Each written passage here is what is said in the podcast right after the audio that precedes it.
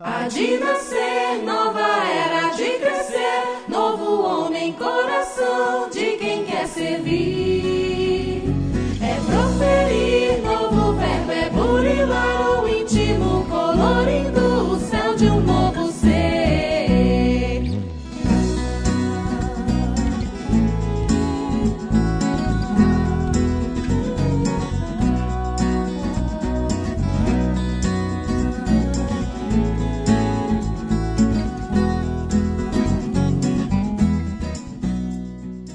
Olá pessoal, estamos iniciando mais um episódio do Pode Ser. Aqui é Tiago Franklin e o Evangelho é o edifício da redenção das almas. Emmanuel. Olá pessoal, aqui é Haroldo. Na verdade, a minha frase hoje são dois parágrafos. Estão no Evangelho segundo o Espiritismo, na introdução, e é uma fala de Kardec sobre o ensino universal. Diz ele: Tal é a base sobre a qual nos apoiamos quando formulamos um princípio da doutrina. Não é porque esteja de acordo com as nossas ideias que o temos por verdadeiro. Não nos colocamos absolutamente como árbitro supremo da verdade e a ninguém dizemos, crede em tal coisa, porque somos nós que vos dizemos. Também não é porque um princípio nos foi ensinado que o consideramos verdadeiro, mas porque recebeu a sanção da concordância. Na posição em que nos encontramos, recebendo comunicações de perto de mil centros espíritas sérios, disseminados pelos mais diversos pontos do globo, estamos em condições de observar sobre que princípio se estabelece a concordância. Oi pessoal, quem fala aqui é Sérgio Lavarini eu queria compartilhar com vocês na abertura do nosso podcast hoje o versículo 25 do capítulo 11 de Mateus, que tem a seguinte redação na tradução Novo Testamento do Haroldo. Naquele tempo, Jesus respondendo disse: Eu te louvo, Pai, Senhor do céu e da terra, porque ocultaste essas coisas dos sábios e inteligentes e as revelastes aos infantes. Olá pessoal, aqui é Fred Cornélio.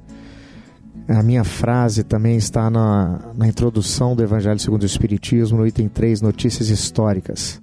Para bem se compreenderem algumas passagens dos Evangelhos, necessário se faz conhecer o valor de muitas palavras neles frequentemente empregadas e que caracterizam o estado dos costumes e da sociedade judia naquela época.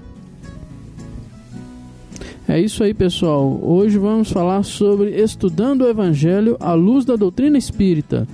Participam do episódio de hoje Sérgio Lavarini, Fred Cornélio e o Haroldo. Sendo assim, vamos para mais uma leitura de e-mails e recados do Pode Ser.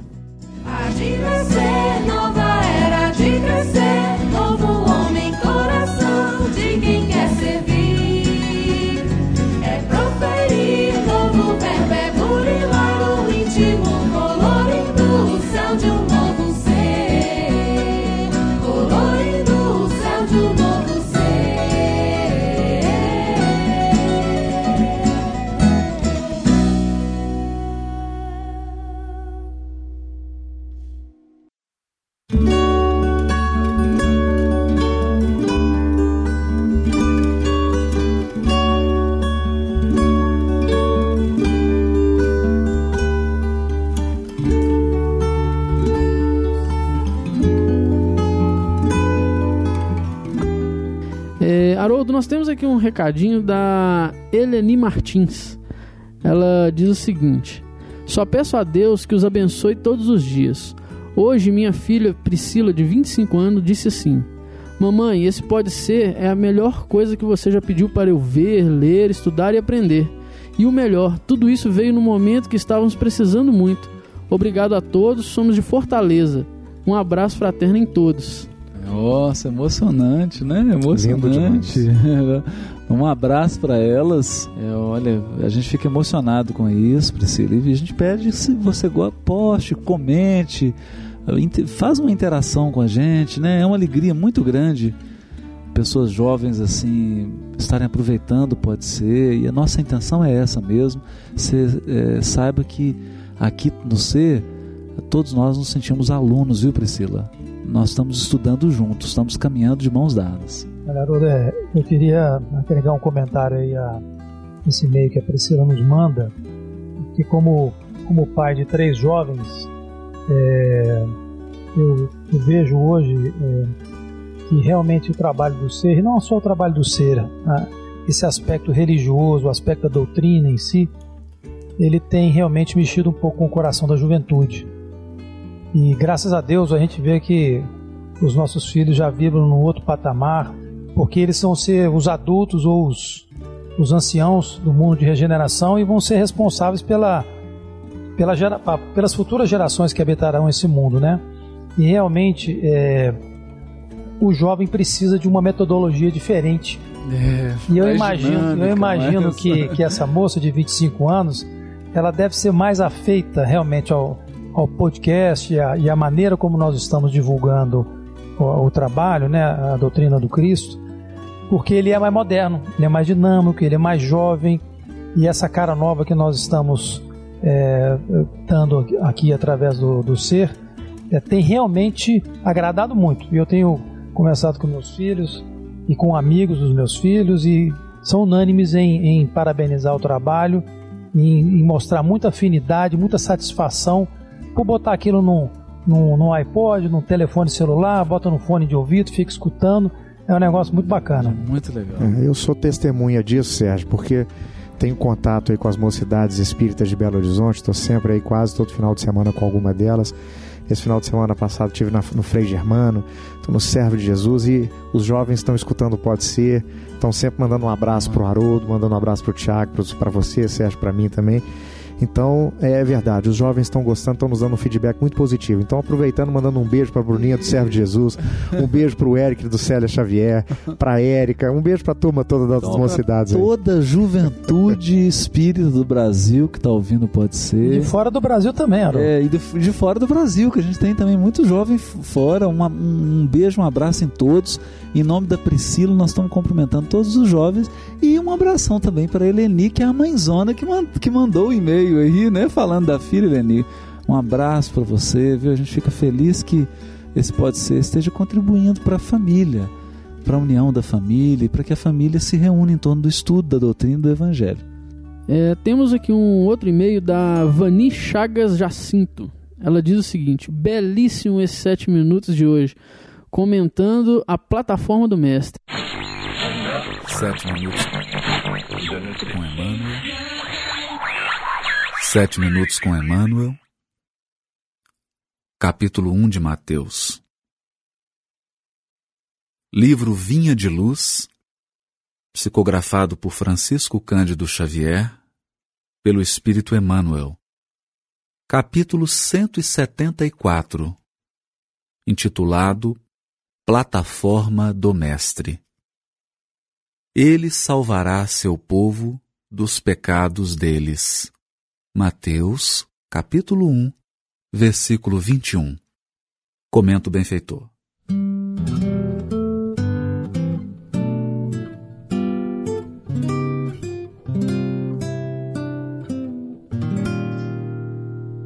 Em verdade, há dois mil anos, o povo acreditava que Jesus seria um comandante revolucionário, como tantos outros, a desvelar-se por reivindicações políticas à custa da morte, do suor e das lágrimas de muita gente. Ainda hoje, vemos grupos compactos de homens indisciplinados que, administrando ou obedecendo, se reportam ao Cristo interpretando-o qual se fora patrono de rebeliões individuais, sedento de guerra civil. Entretanto, do Evangelho não transparece qualquer programa nesse sentido. Que Jesus é o divino governador do planeta, não podemos duvidar. O que fará ele do mundo redimido, ainda não sabemos porque ao soldado mínimo são defesos os planos do general. A boa nova, todavia, é muito clara quanto à primeira plataforma do Mestre dos Mestres. Ele não apresentava títulos de reformador dos hábitos políticos, viciados pelas más inclinações de governadores e governados de todos os tempos. Anunciou-nos a celeste revelação que ele viria salvar-nos de nossos próprios pecados, libertar-nos da cadeia de nossos próprios erros, afastando-nos do egoísmo e do orgulho que ainda legislam para o nosso mundo consciencial. Achamos-nos até hoje em simples fase de começo de apostolado evangélico. Cristo libertando o homem das chagas de si mesmo, para que o homem, limpo, consiga purificar o mundo. O reino individual, que puder aceitar o serviço liberatório do Salvador, encontrará a vida nova. O capítulo 1 de Mateus é, na verdade, uma grande plataforma de ação do Mestre. Esse evangelista, em especial, faz uma divisão do seu evangelho de uma forma muito peculiar. Ele sempre precede as ações de Jesus de longos discursos. E o início do evangelho de Mateus é a genealogia do Mestre. É a ligação histórica da missão de Jesus com a de outros missionários que o precederam, todos enviados pelo próprio Jesus, na fundamentação da primeira revelação. Então, quando Mateus escreve a genealogia, ele pretende mostrar uma linha de continuidade entre as duas revelações. E ele também faz aquela declaração de princípios. O capítulo 1 de Mateus é uma declaração de princípios.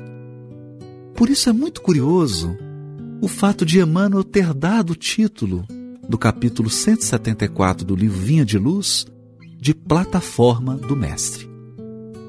Porque plataforma representa um plano de ação uma declaração de princípios, um norte que conduz um movimento. Aqui então, nós somos alertados que toda referência a reino, a reinado, a domínio que se encontra no capítulo 1 de Mateus diz respeito ao reino individual da alma humana. Por essa razão, eu leio a nossa tradução do capítulo 1 de Mateus a partir do versículo 21, que é o comentado por Emmanuel.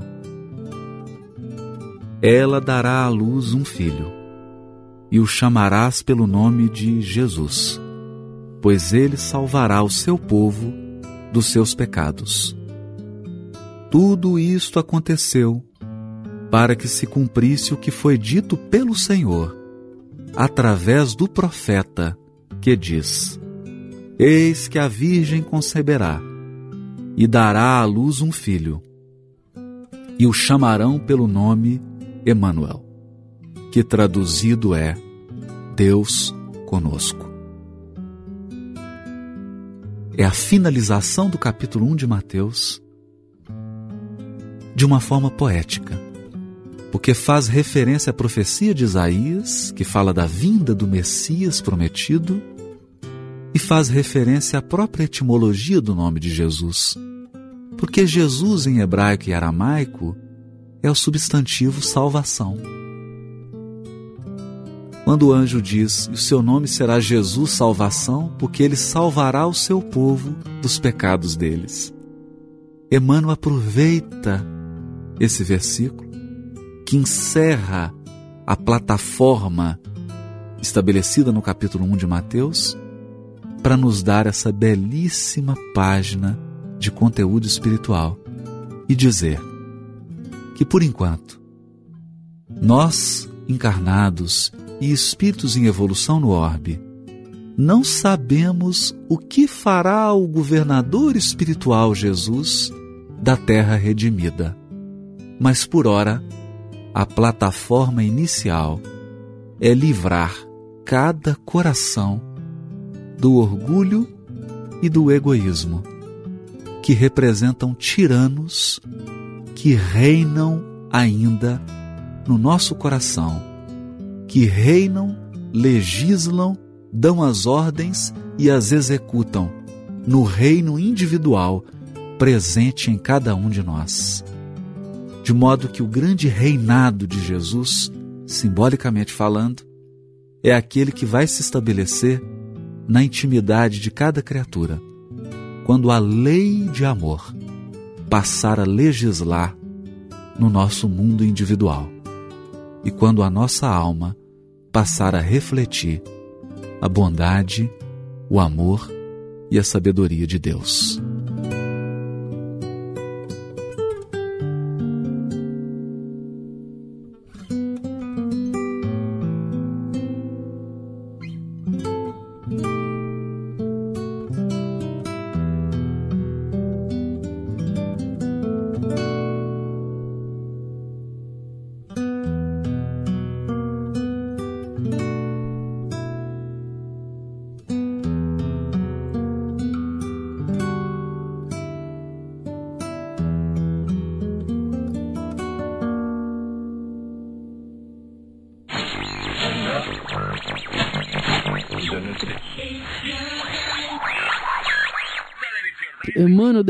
Uma seta reflexiva que sai de mim e volta para mim mesma, para dizer que o trabalho da minha redenção é só meu e se fará no meu íntimo, no reino individual que eu sou. Muita Poxa responsabilidade. Puxa vida, o comentário dela Então a síntese É da, da é página de sete Emmanuel. Não, um comentário muito bem. ela bem entrou no feito. espírito da coisa. É isso aí. Parabéns. A Candice Gunther, eu não sei se o nome dela tá, tá correto, mas eu acho que é isso mesmo. Ela diz o seguinte: valorosa lição, linda música, momentos de paz. Reconhecer o orgulho e o egoísmo que ainda estão arraigados em nossos corações é tarefa árdua, dolorida e que requer a receita de Emmanuel, esforço e oração. Agradeço então aos queridos amigos por trazerem este trabalho de reflexão, chamando-nos o olhar para nosso íntimo, a fim de que o convite do Mestre a uma vivência de amor se faça rea- realidade em nossas vidas. Ela não falou da onde que ela é, né? Não, ela não, diz de onde que ela é. Isso é um, um recadinho para você. Gente, sempre coloque de onde vocês são, porque a gente gosta, né, de É, de saber, saber. de onde são as pessoas que estão ouvindo, né? Com esse sobrenome aí, a gente imaginou que uh, tá vindo lá Lá do Sul, Santa Sul, Catarina. da Alemanha mesmo. Alemanha. É, pois é. Tem outro recadinho aqui da Márcia. Ela diz o seguinte: maravilhoso estar compartilhando tantas bênçãos com as luzes da doutrina espírita. Emmanuel precisava ser estudado em profundidade. Vamos colhendo a cada semana uma, uma pérola para este belíssimo colar de conhecimento. Deus nos ilumine para passarmos adiante e aprendermos com tão edificantes lições. Ó, fantástico. fantástico. É verdade, Emmanuel estava precisando mesmo de, de voltar à baila, de ser trazido, e de ser feita uma leitura. É, eu acho que, que a obra do Chico, né, Haroldo, ela, ela, ela dá uma turbinada no trabalho do Kardec. Né? O Kardec constrói para nós uma, uma fundação, um alicerce, um primeiro piso, e aí a gente vê o Chico com os, os mentores que trabalham através dele, dando uma dimensão absolutamente nova, é, não, não contradizendo, mas ampliando e clarificando, iluminando os princípios que a doutrina trouxe para nós no século XIX, uma visão que com certeza durará ainda muitos séculos, dada a Exatamente. profundidade Exatamente. do trabalho feito, sobre os aspectos filosóficos ou científicos, é, e que ainda nós estamos tateando na superfície. Porque, se a gente pensar, por exemplo, na obra de André Luiz, eu não tenho a menor dúvida que isso vai fazer, parte do currículo de universidades de psicologia, psiquiatria no futuro. né? Então, nós ainda estamos ainda tateando isso. E a obra de Emmanuel, nos seus aspectos filosóficos e, e evangélicos, ela é de uma extensão Pioneiro, Né? muito extensa. que, que permite a nós reflexões é, de várias e várias encarnações ainda pela frente, né, Haroldo? Muitas, mas eu fiquei surpreso, porque nesse, no congresso que teve semana passada, agora no Distrito Federal, Federação Espírita do Distrito Federal, estive com a querida amiga do Rio Grande do Norte, Sandra Borba, e ela me contou sobre um companheiro que é protestante e que fará uma defesa, eh, agora não sei se é dissertação ou se é tese de doutorado, sobre Emmanuel e a exegese do Evangelho. Puxa vida. Então é, eu fiquei assim tão feliz de saber que um companheiro, amigo evangélico, protestante, tenha conseguido captar aí a profundidade da exegese do trabalho interpretativo de Emmanuel do Evangelho, que é algo para o futuro. Não, não, não é algo do presente, é algo ainda para o futuro. Tamanho pioneirismo. É, olha só, e a, a Candice, de novo, trouxe mais uma mensagem pra gente. Eu acho que entra mais ou menos nisso também, que ela diz o seguinte: Haroldo e equipe, belo trabalho. Como você bem disse em uma das suas palestras, a obra de Chico é como uma cebola. Primeiramente nos faz chorar, depois nos convida a descobrir todas as suas camadas.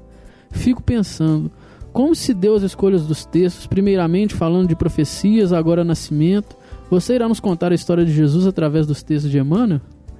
Pelo pouco que já ouvi e sei a seu respeito, sei que a escolha não está sendo aleatória. é verdade, ela está seguindo aí, como a gente comentou, a ordem dos livros do, do, do Novo Testamento e acaba por contar essa história. Porque ela vai trabalhar os cap capítulo 1 de todos os livros, capítulo 2, então a gente vai ter uma visão da divulgação de Paulo, dos primeiros momentos de Jesus. E, é gostoso isso, né? Porque dá um, um sentido histórico, dá mais ou menos uma linha do tempo. É isso mesmo. Bom, pessoal, eu queria convidar todos que estão ouvindo esse episódio que possam entrar no nosso site, né? No www.portalser.org e que façam comentários, né? Nós adoramos ler os recadinhos e também saber de vocês o que, que vocês estão achando. Né? Deixa pra gente as críticas, os elogios, que também são importantes. E nós queremos sempre melhorar esse espaço que nós já falamos, somos de, é de todos nós. Vocês que estão ouvindo, nós que estamos aqui gravando. E nós nos sentimos realmente muito amigo de todos aqueles que tecem os comentários, que encontram com a gente, nos abraçam. Né? Esses dias eu recebi um, um recado de uma pessoa que entrou no Facebook. Tá assim, ô Thiago, fala comigo. Fala comigo, não, não me responde não? Aí eu fiquei sem saber, eu não sabia quem era, mas é porque acho que as pessoas elas pegam a intimidade, né? Tá ouvindo esse episódio, a gente fala que tá aqui comendo um pão de queijo, tá tomando uma água, um suco, um refrigerante. E nós queremos que vocês realmente se sintam dessa forma mesmo. É um trabalho que é para chegar perto mesmo de vocês. É, e o pessoal tá tímido, né, Thiago? Pelo número de É. acessos e o número de comentários. É, O pessoal, o pessoal não tá acessa, gostando, ouve, mas comenta pouco, né? É, ou o pessoal não tá gostando, É hein? importante, porque é, é também um hábito, né? Você de de deixar um post, fazer um comentário. Sim. Isso é um- Isso é importante, viu, Haroldo? E, e aqui como, como um profissional que eu sou dessa parte de, de marketing, é, é fundamental o feedback das pessoas. Exato, e o- exato. O, o Thiago colocou muito bem, isso aqui não é um trabalho desse grupo de pessoas que aqui está, isso é um trabalho do movimento espírita É em conjunto, do, né? do espiritismo como um todo. Nós é, somos os veículos nesse momento da- das mensagens que estão sendo trazidas, o Haroldo principal deles, mas a retroalimentação que vocês podem, possam dar para nós ela é fundamental para que a gente saiba se, primeiro, está atingindo o objetivo, segundo, o que, que nós podemos melhorar. É legal ouvir um elogio como dessas companheiras que nos passaram, é ótimo, mas é importantíssimo para nós também escutar quando a gente não está aí. E eu me lembro aqui, Haroldo, do passado aí, companheiros que já corrigiram, que Isso, fizeram isso, ressalvas. Ô, Haroldo, agradece, você falou, ótimo, né, isso, né, é na mensagem e tal. Nós não somos perfeitos. De jeito nenhum. E pode ser que em algum momento aqui a gente coloque coisas, troque um versículo, troque uma Não, data, troque um gente- nome, né, Haroldo? aqui a gente se posiciona como aluno, né, Sérgio? Não tem a É menor dúvida. Alunos que estão convidando outros amigos para estudarem juntos. E o aluno ele tem que ter o direito de errar, de se equivocar, né? Como nós somos alunos, quando a gente se equivoca e alguém vem e corrige, para nós é um ganho. porque é algo que nós estamos aprendendo, é algo que nós estamos acumulando na nossa bagagem de aluno, de aprendiz, porque aqui ninguém se posiciona como mestre. Mestre só o do, da É. questão 625. É o nosso guia e modelo, é o único mestre. Quem não gosta de ser corrigido é o orgulho, né? É, Nós estamos no maior verdade. esforço aqui para aprender humildade. É. Pelo menos aqui nós vamos adorar, né? Bom, pessoal, sendo assim, vamos para mais um episódio do Pode Ser.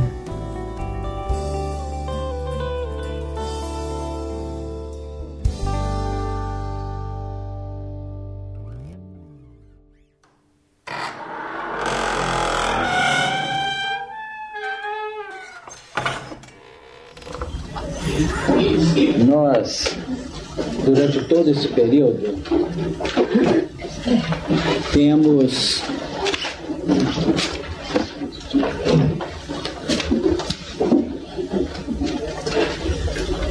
temos trabalhado os valores da, do Antigo Testamento. Pode chegar que tem lugar ali. Os valores do Antigo Testamento de modo muito especial o conteúdo da Gênesis, ou do livro Gênesis de Moisés. E já de algum tempo, como nós comentamos na reunião passada, nós temos tido o ensejo de fazer algumas voltinhas pelos territórios do Apocalipse em razão do próprio conteúdo do Velho Testamento. Nós já chegamos até a comentar que o último livro da Bíblia praticamente representa não apenas a culminância de um relato na extensão de toda esta obra, mas apresenta uma conexão muito estreita com os recursos, com os registros do Velho Testamento. Inclusive, a gente observa que os primeiros movimentos do livro Gênesis de Moisés estão todos eles referenciados no final do Apocalipse, nos últimos capítulos. É como se as nossas transgressões, as nossas indiferenças relativamente à adesão à orientação dos espíritos amigos pelas revelações, em decorrência da nossa indisposição com os recursos do espírito, como se nós abandonássemos as linhas básicas traçadas no campo orientador e tivéssemos que passar por todo esse movimento constante do volume da Bíblia para podermos chegar àquele ponto que o Apocalipse tem se destinado para a nossa compreensão nesse particular. Então nós vamos hoje, como nós combinamos na, na semana anterior, ainda dentro do parâmetro evolução, porque a característica da reunião é evolução, trabalharmos alguns pontos do Apocalipse. É bom frisar que dentro da nova proposta que nós estamos tentando abordar, nós vamos ter verdadeiros desafios. Nós não vamos aqui na nossa atividade levantar uma preocupação interpretativa fechada todos os elementos que se encontram aqui dentro do Apocalipse. Nós vamos sim tentar pensar determinados elementos que possam nos ajudar. É evidente que essa proposta ela apresenta no aspecto objetivo sociológico muitos quadros que representam denominadores das necessidades da humanidade, como também pontos de referências levantados pela própria pelo próprio mecanismo da evolução. Isso que nós não podemos esquecer. Vamos encontrar também no Apocalipse os mesmos padrões reeducacionais, mas vamos encontrar quadros, imagens, figuras que têm um aspecto bastante desafiador na interpretação.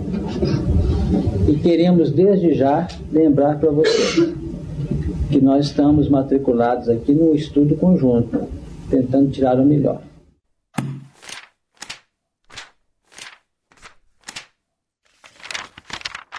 Bom, Haroldo, com esse episódio estudando o Evangelho à luz da doutrina espírita, acho que a primeira, o primeiro pontapé é fazer uma leitura do Evangelho.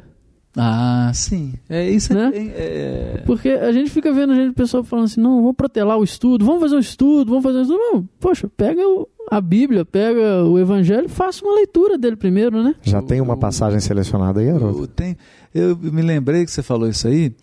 Eu lembrei de um livro que a gente vai até indicar aqui, que é um livro da Loyola, Edições Loyola, o livro do grande Cássio Murilo Dias da Silva, que chama Leia a Bíblia como Literatura. Leia a Bíblia como Literatura. Cássio Murilo, Edições Loyola. E ele fala uma coisa é, assim muito engraçada. É claro que ele está sendo provocativo, ele está tentando chamar a atenção, mas ele diz assim: ler é mais importante que estudar. Porque é, não é que ele esteja fazendo oposição, ele está brincando, na verdade, mas querendo provocar. É importante fazer uma leitura do Novo Testamento, é importante ler o Novo Testamento. E quando nós fizemos a tradução que saiu pelo SEI, uma das coisas que a gente pediu pra, na diagramação e que a gente procurou na tradução foi colocar títulos reformulamos a maioria dos títulos das passagens eh, para que o título refletisse o texto que iria seguir o título. Nós pedimos para colocar numa disposição que fosse agradável de ler, exatamente para despertar nas pessoas o gosto de ler o Evangelho como você lê uma revista Veja, uma revista Exame, ou um livro, um romance. Você lê mesmo, tem aquele prazer de ler. Porque quanto mais você lê, mais você se familiariza. E aí o estudo vira uma consequência. Eu tenho um sonho muito grande, eh, nós do ser, né, acredito, temos esse sonho de realizar, que é quando a tradução tiver ponta, colocar ela para audiobook. Ah, isso é ter, ter maravilhoso. alguém com a voz bonita, né? Não a nossa, né? né, Fredinho? com a voz bonita, assim, para poder ler e com uma, uma musiquinha no fundo, assim, do Novo Testamento inteiro. E é muito gostoso, porque aí você vai poder colocar no carro. Se Deus quiser, a gente vai realizar esse sonho, né? Que também é uma forma de estimular a leitura, o conhecimento das passagens, né?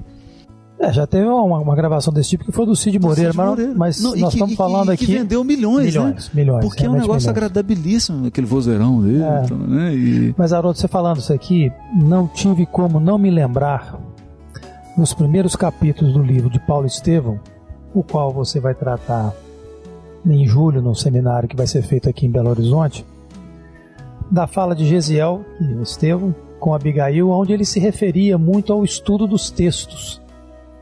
Então, escutando você falar aqui sobre a importância da leitura, eu não tive como não me lembrar Dessa da, tradição judaica, da tradição israelense, da leitura dos textos sagrados, que era uma rotina na vida deles diária, onde que eles desde pequenos eram incitados a ler. E você tem muito conhecimento sobre isso, seria, seria até interessante você pudesse compartilhar um pouco para a gente sobre isso, porque tem muito a ver exatamente com o que você falou, ler os textos Exatamente, sagrados. Sérgio. Tem uma coisa assim tão curiosa nisso, porque quando a gente fala do hábito judaico de se observar o sábado, geralmente nós focalizamos as partes negativas desse hábito, imaginando que a observância do sábado pelos judeus é algo puramente superficial. Mas é, é bom ser cuidadoso quanto a isso. No sábado é o dia que eles reservavam, então da sexta-feira a partir das 18 horas, porque o sábado para eles começa na sexta-feira às 18 horas, né? O dia judaico começa às 18 horas, né? Não, e não meia-noite um, né? Como é a gente. A partir da sexta-feira às 18 horas até o sábado às 18 horas, que é o Shabat, é um, um dia em que a família para para orar. Então ele tem um conjunto de orações e para ler os textos do, da Torá e da Bíblia hebraica. E é curioso que eles iam para a sinagoga. E em algumas tradições, o que, que eles faziam? Eles dividem a Torá de Moisés, como o ano tem 52 semanas, eles dividiam todo o, Pentateuco mosaico em 52 partes. De modo que ao final de cada ano você necessariamente leu toda a Torá E junto com a Torá, cada trecho desse que tinha nome. É, é tão bonito isso, porque o, o, trecho número 1, que vai de Gênesis 1 até capítulo 3, ele tem um nome. Bereshit. Aí depois os outros, todos têm um nome. Cada pedaço desse, desses 52, tem um nome e eles associavam passagens dos profetas e dos demais livros a esse texto. Então chegava no final do ano, você tinha uma visão, uma leitura completa da Bíblia hebraica. Mas a oração é um hábito muito importante e a gente perdeu isso, né? Perdeu totalmente, porque os dias passam. É... E, e, o cristianismo, quando ele nasceu, ele, ele, ele tinha essa prática, tinha né? Essa prática. E, também fazendo referência lá a Paulo Estevão, Estevão devorou os pergaminhos de Mateus assim que recebeu os de Pedro, tamanha ânsia que ele tinha de, de conhecer um pouco mais sobre aquele Messias que ele imaginava, imaginava que poderia e... já ter vindo, mas não tinha conhecimento porque morava em Corinto, né? Exatamente. E, e aí quando ele teve acesso aos, aos pergaminhos, devorou, devorou e passou a divulgá-los, né? E aí, Haroldo, pegando carona exatamente nessa, nessa linha de raciocínio que nós estamos desenvolvendo aqui, é, nós vamos ver, e você com muita competência sabe disso, é, é os textos são muito metafóricos. Os é, textos demais, demais. da Bíblia, em geral, são muito metafóricos. Daí a necessidade demais. da gente realmente ter é, é, um aprofundamento no seu estudo, não apenas na leitura, mas no, no seu estudo. E a doutrina espírita, ela chega para nós trazendo é, um pouco dessa dessa abordagem diferenciada que foi o que o Fredinho leu na fala dele do início aqui, aonde que a espiritualidade com a revelação que nos veio a, através de, de, Allan Kardec é, abre para nós uma perspectiva interpretativa dos textos bíblicos diferenciada.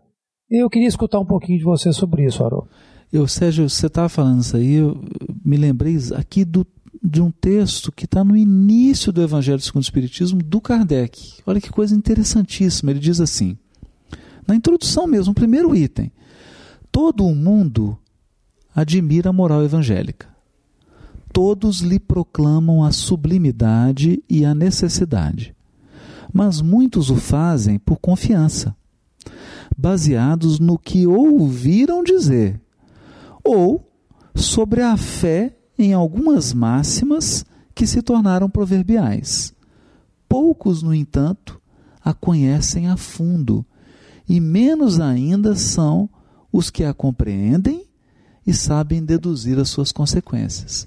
E lá na frente ele completa: muitos pontos do Evangelho, da Bíblia e dos autores sacros em, em geral só são ininteligíveis, ou seja, só são incompreensíveis parecendo alguns até irracionais, por falta da chave que nos faculte compreender o seu verdadeiro sentido.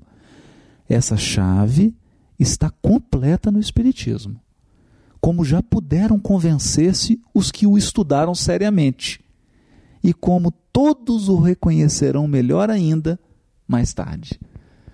É extraordinário, né, Fred? Haroldo, eu já estou aqui então com uma, uma questão porque é, para nós estudarmos né, o Evangelho, nós precisamos então de elementos, de ferramentas. Então, a primeira ferramenta, você já disse, a própria doutrina espírita, as obras né, básicas hum. da doutrina dizer, espírita. O, o, Kardec está, né? É, é. é um texto forte do Kardec. Exatamente.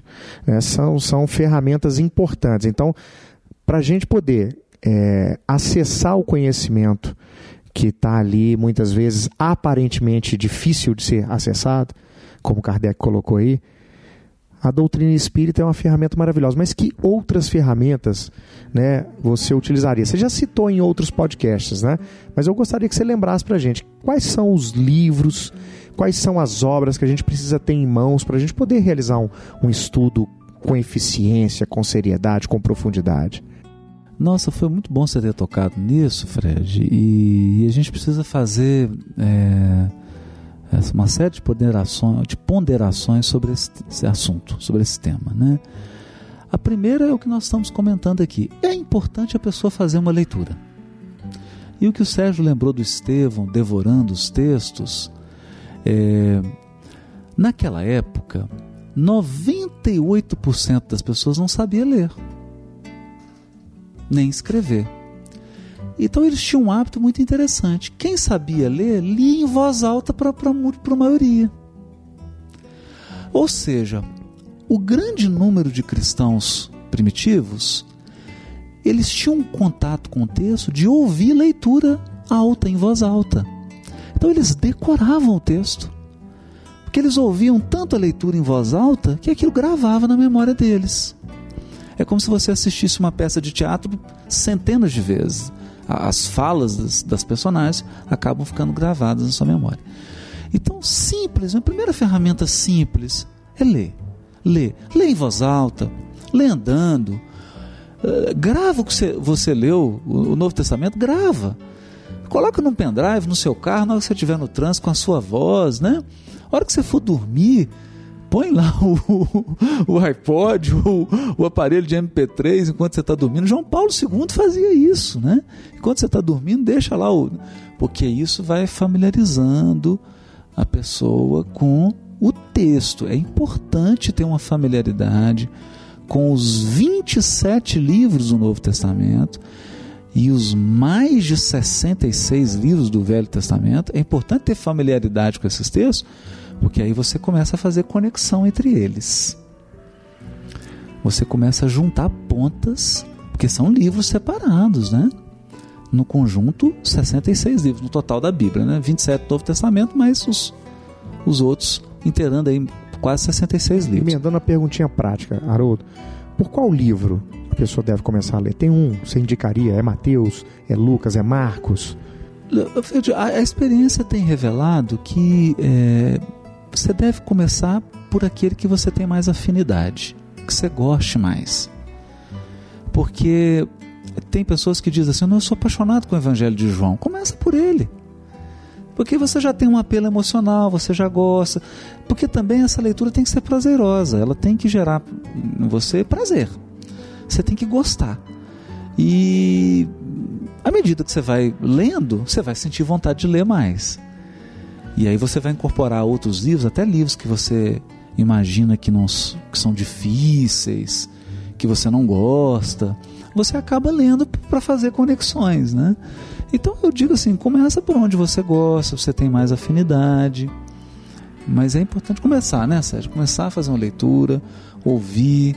É, e de uma forma ou de outra, né, Haroldo? Considerando que nós somos espíritos assim milenares, esse evangelho já não é muito novidade para gente. Não é em algum momento a gente já tomou contato com esses textos sagrados em algum lugar na nossa existência.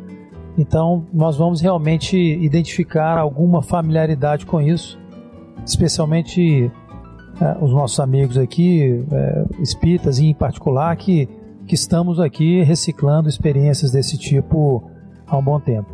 Talvez os nossos olhos e ouvidos sejam novos, né, Sérgio? Só isso. É, é isso mesmo, é, Fred. Exatamente. E e uma coisa que eu vou falar um pouco de testemunho pessoal, que, eu, que, que me tocou muito, é, teve duas coisas quando eu não, não, não iniciei a minha vida na doutrina espírita, eu era um católico muito pouco praticante, e quando eu, eu comecei a frequentar algumas reuniões de estudo da doutrina espírita e que eu me dediquei a alguma leitura, duas coisas me marcaram em particular naquele momento.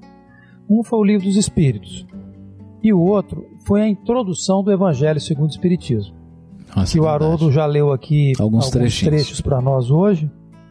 E, e por que, é que eu falo isso? Porque o Evangelho segundo o Espiritismo realmente é o primeiro movimento de um pensador em pegar os textos bíblicos, os textos de Jesus, e dar neles uma destrinchada recheando aquelas aquela, aquele estudo com mensagem de espíritos. Com a revelação dos espíritos superiores. Revelação dos espíritos Verdade. superiores. Então, e aí você vai ter ali como seu professor, seu guia, um Santo Agostinho, um São Vicente de Paula, um Sócrates, um Espírito da Verdade, que vão estar comentando textos evangélicos.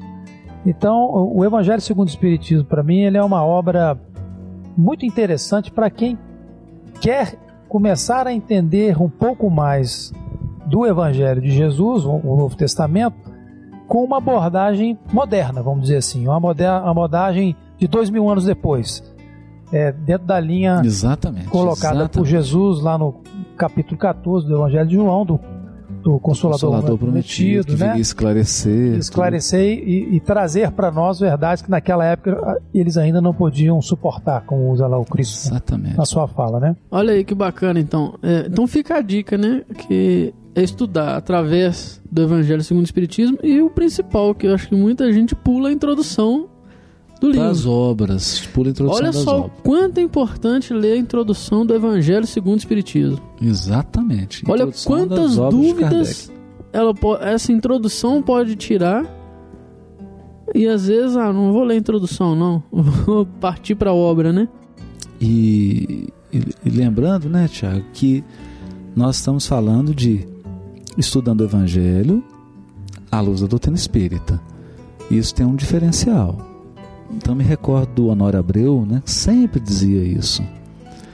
É, quando a, a pessoa faz uma leitura, um estudo do Novo Testamento e da Bíblia hebraica à luz da doutrina espírita, ele está numa reflexão diferente. Uma reflexão muito diferente. Porque ele tem nas mãos um conjunto de ferramentas, que é a codificação e a obra subsidiária, que são ferramentas preciosas.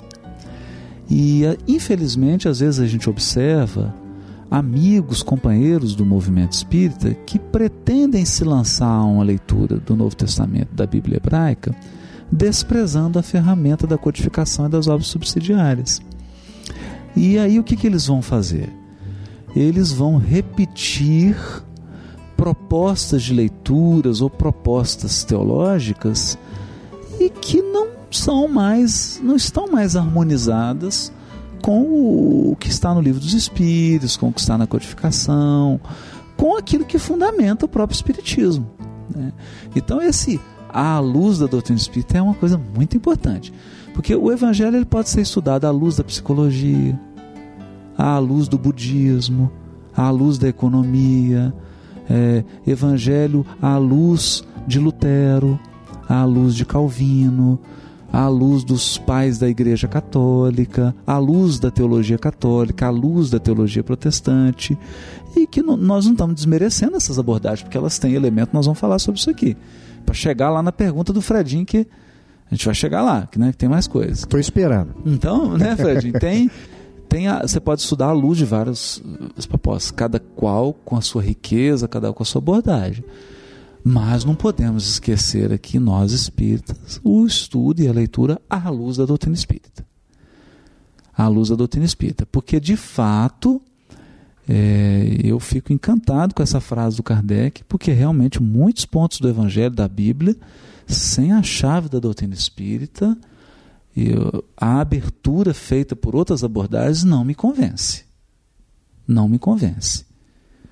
Né? Em muitos pontos, o esclarecimento assim convincente só vem com uma leitura e um estudo da doutrina espírita. Então é importante ler o livro dos Espíritos, é importante ler as cinco obras básicas, ler a revista espírita, conhecer profundamente Kardec, todas as suas obras, as obras subsidiárias sérias, para poder fazer um estudo, um estudo do Evangelho.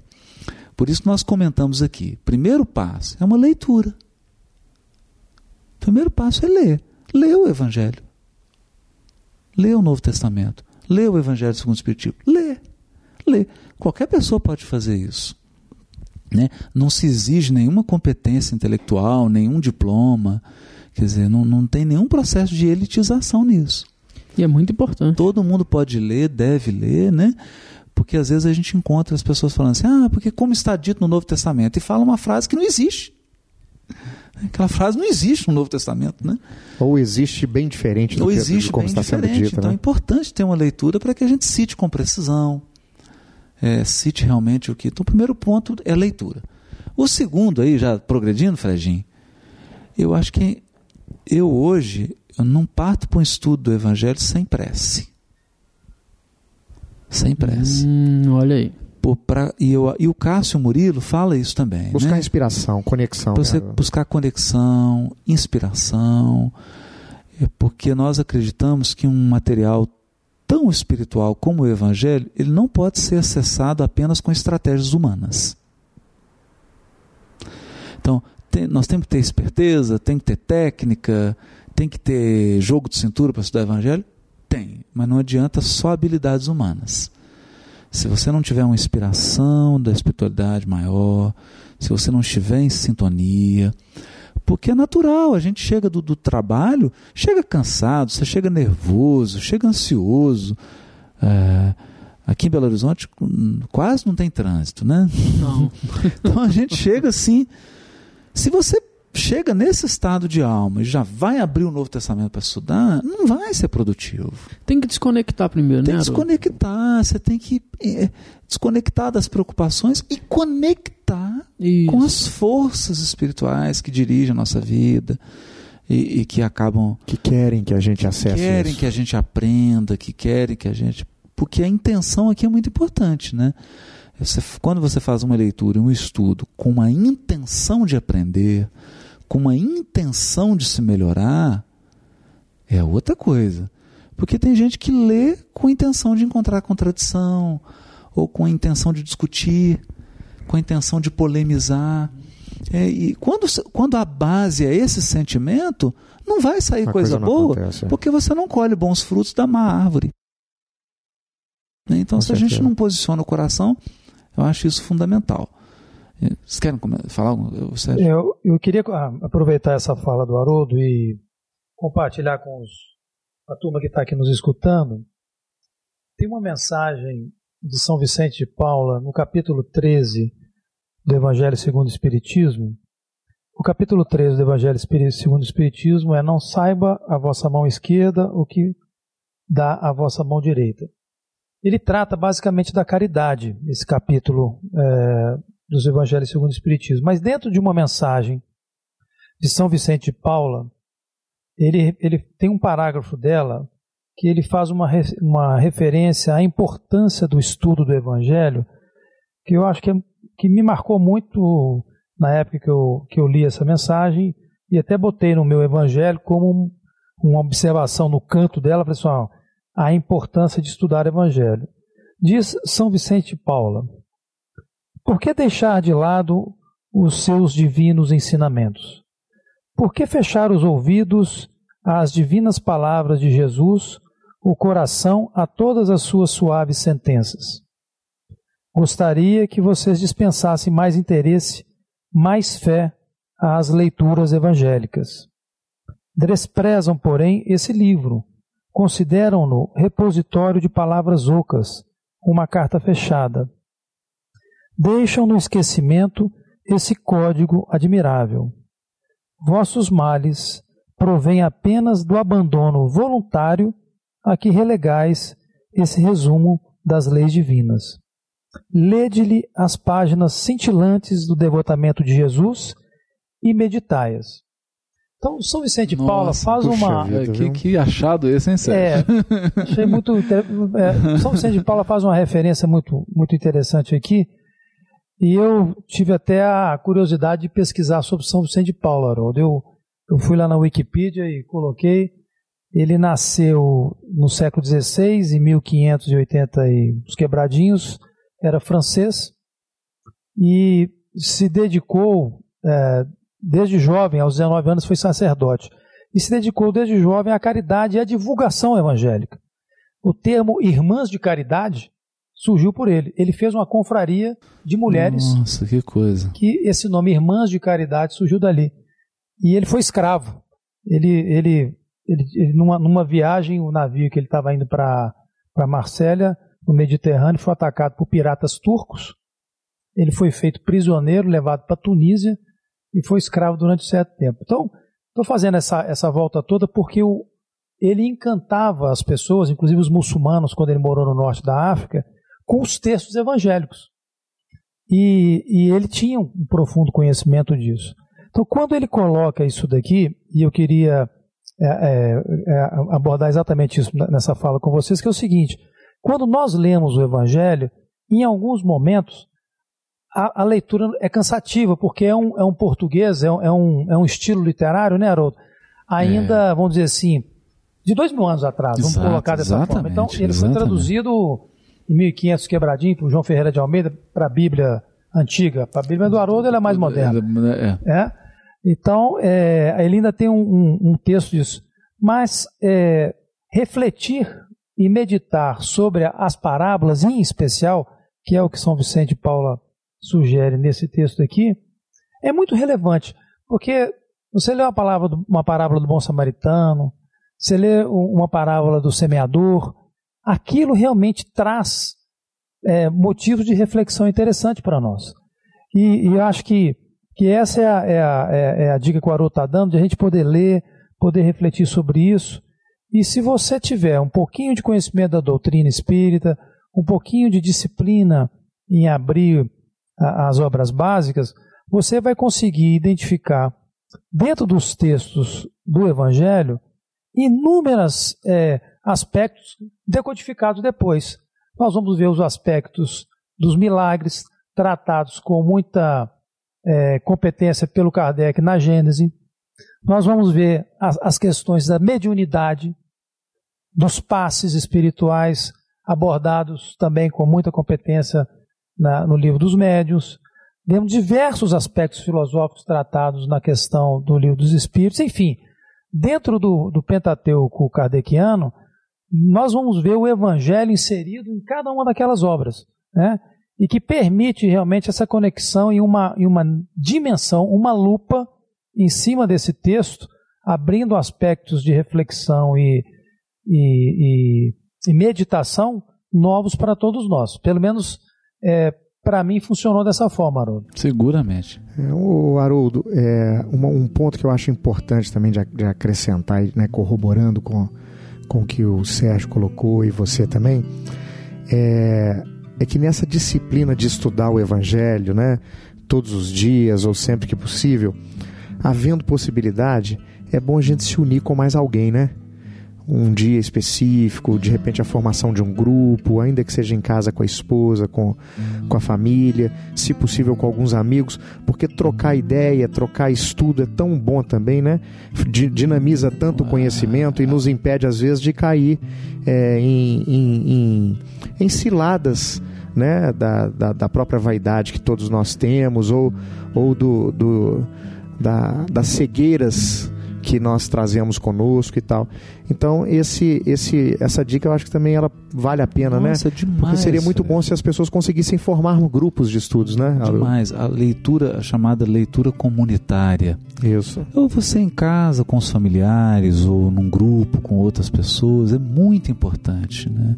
E eu eh, fiquei muito surpreso com esse texto do São Vicente Paulo, Fred, porque revela para todos nós que eh, o ideal é quando a leitura e estudo do Evangelho tem propósito, tem porquê. E ali ele está dizendo que a maioria dos nossos sofrimentos É o abandono. decorre do fato da gente não ler e não estudar o Evangelho. Então, quando nós do ser buscamos aqui, estamos interessados em gravar um podcast, em fazer uns sete minutos com Emmanuel, em, fa em falar tanto do Evangelho, é por entender essas lições de que muitos dos nossos sofrimentos, dificuldades que nós temos no casamento, na vida familiar, na vida profissional, na vida social, é porque nós não incorporamos ainda um padrão de conduta do Evangelho. Por ausência E- da moralidade do e- Cristo, né? Isso. E como que esse padrão vai ser incorporado se você não o conhece? E como você vai conhecê-lo se você não ler e não estudar? Então é importante, a primeira coisa é qual propósito está no seu coração quando você abre um texto do Novo Testamento ou da Bíblia. Qual que é o propósito? Então vamos pensar nos tá propósitos buscando? existentes, Haroldo. Não é, Fred? Porque assim, É. o que você estiver buscando, você vai procurar, você vai encontrar. Você vai encontrar o que estiver procurando. Então, seguindo a orientação do Vicente de Paulo, o que, que nós podemos encontrar lá? Nós podemos encontrar modelos de agir na conduta do Mestre, inigualável que é Jesus. Então, primeiro, ah, como eu devo agir com meu filho? Lá você vai encontrar de forma sutil e o Evangelho segundo o Espiritismo disseca isso, né, nos capítulos, da, trabalhando os aspectos morais, Nas instruções dos espíritos. nas instruções dos Espíritos, um padrão de conduta para você ser feliz, né? O, quer dizer, qual a melhor forma de agir no seu casamento, na sua vida familiar, para você ser feliz, para você não entrar em atrito com as pessoas, para você ter uma vida mais em paz, mais em harmonia. Esse padrão de conduta está no Evangelho. Se você tem o propósito de absorver esse padrão de conduta, você vai encontrar lá. Segundo, quando você está na leitura do Evangelho, você eleva o seu padrão vibratório. Por quê? Porque você está em contato com a mensagem de Jesus, você, você, sua mente começa a circular num outro patamar, seu coração começa a vibrar numa outra sintonia. E quando você eleva o padrão vibratório, você entra em contato com os teus benfeitores espirituais. E é uma excelente forma de deixar maus hábitos, porque você cria um bom hábito que é de ler o Evangelho. Exatamente. Então, essa elevação de padrão espiritual contribui para que Deus, Jesus e os amigos espirituais possam encontrar campo para nos para chegar até nós. Quer dizer, é como se quebrasse uma barreira da nossa impermeabilidade, porque às vezes a gente fica numa casca, nada nos atinge. Quando você eleva esse padrão, você abre espaço para atuação superior. E aí o que, que pode acontecer? Ninguém pode prever. O que vai acontecer, ninguém pode prever. Por isso, Fred, aí voltando agora à pergunta que você fez lá atrás.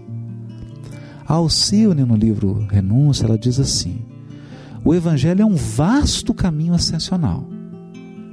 Então, algumas pessoas confundem, quando a gente fala de estudo do Evangelho, fala, quais obras são necessárias? O que, que é preciso estudar? Muitas pessoas confundem, eu, a gente não entende por quê, imaginando que nós estamos fazendo uma proposta de elitização no meio espírita. Quer dizer, uma proposta de formação de puros intelectuais com exclusão das pessoas que não tiveram uma educação formal, com exclusão das pessoas que são mais velhas e que não, não têm condições de ler, de ter uma compreensão, e que nós estamos, na verdade, propondo a criação de um círculo de intelectuais. Ora, eu tenho aprendido no livro Renúncia que o Evangelho é um vasto caminho ascensional. Se é um vasto caminho ascensional, é uma grande subida. É uma grande subida. Quem vai decidir o quanto vai subir é a pessoa. Cada um Então, se você decidiu decide. que vai fazer um mergulho de 10 metros, não tem problema. O importante é você fazer o mergulho. O que você não pode imaginar é que você chegou no fundo. Se você decidiu fazer um mergulho de 30 metros de profundidade, saiba que tem mais profundidade. Se você decidiu fazer um mergulho de 100 metros de profundidade, saiba que você está descendo, mas não se esquecendo de, de um caso que o Chico conta, que o Emmanuel um dia chegou para ele e disse que periodicamente ia às esferas superiores frequentar cursos de evangelho. E de que nesses cursos ele, Emmanuel, se sentiu um crocodilo. Ora, se o Emmanuel, que escreveu a série Fonte Viva, que escreveu tudo que ele escreveu, nas esferas superiores, se sentiu um crocodilo, então você imagina, Fredinho, quantos níveis de profundidade, quantos metros de profundidade eles estão mergulhando no Evangelho lá nas esferas superiores.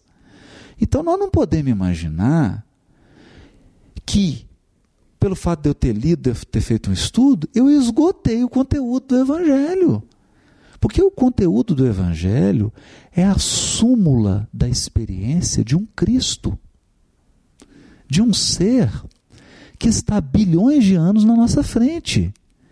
Então é como se eu tivesse bilhões de anos de evolução condensados em algumas páginas. Não será com a leitura e com o estudo de algumas décadas que nós vamos esgotar um conteúdo de experiência de bilhões de anos.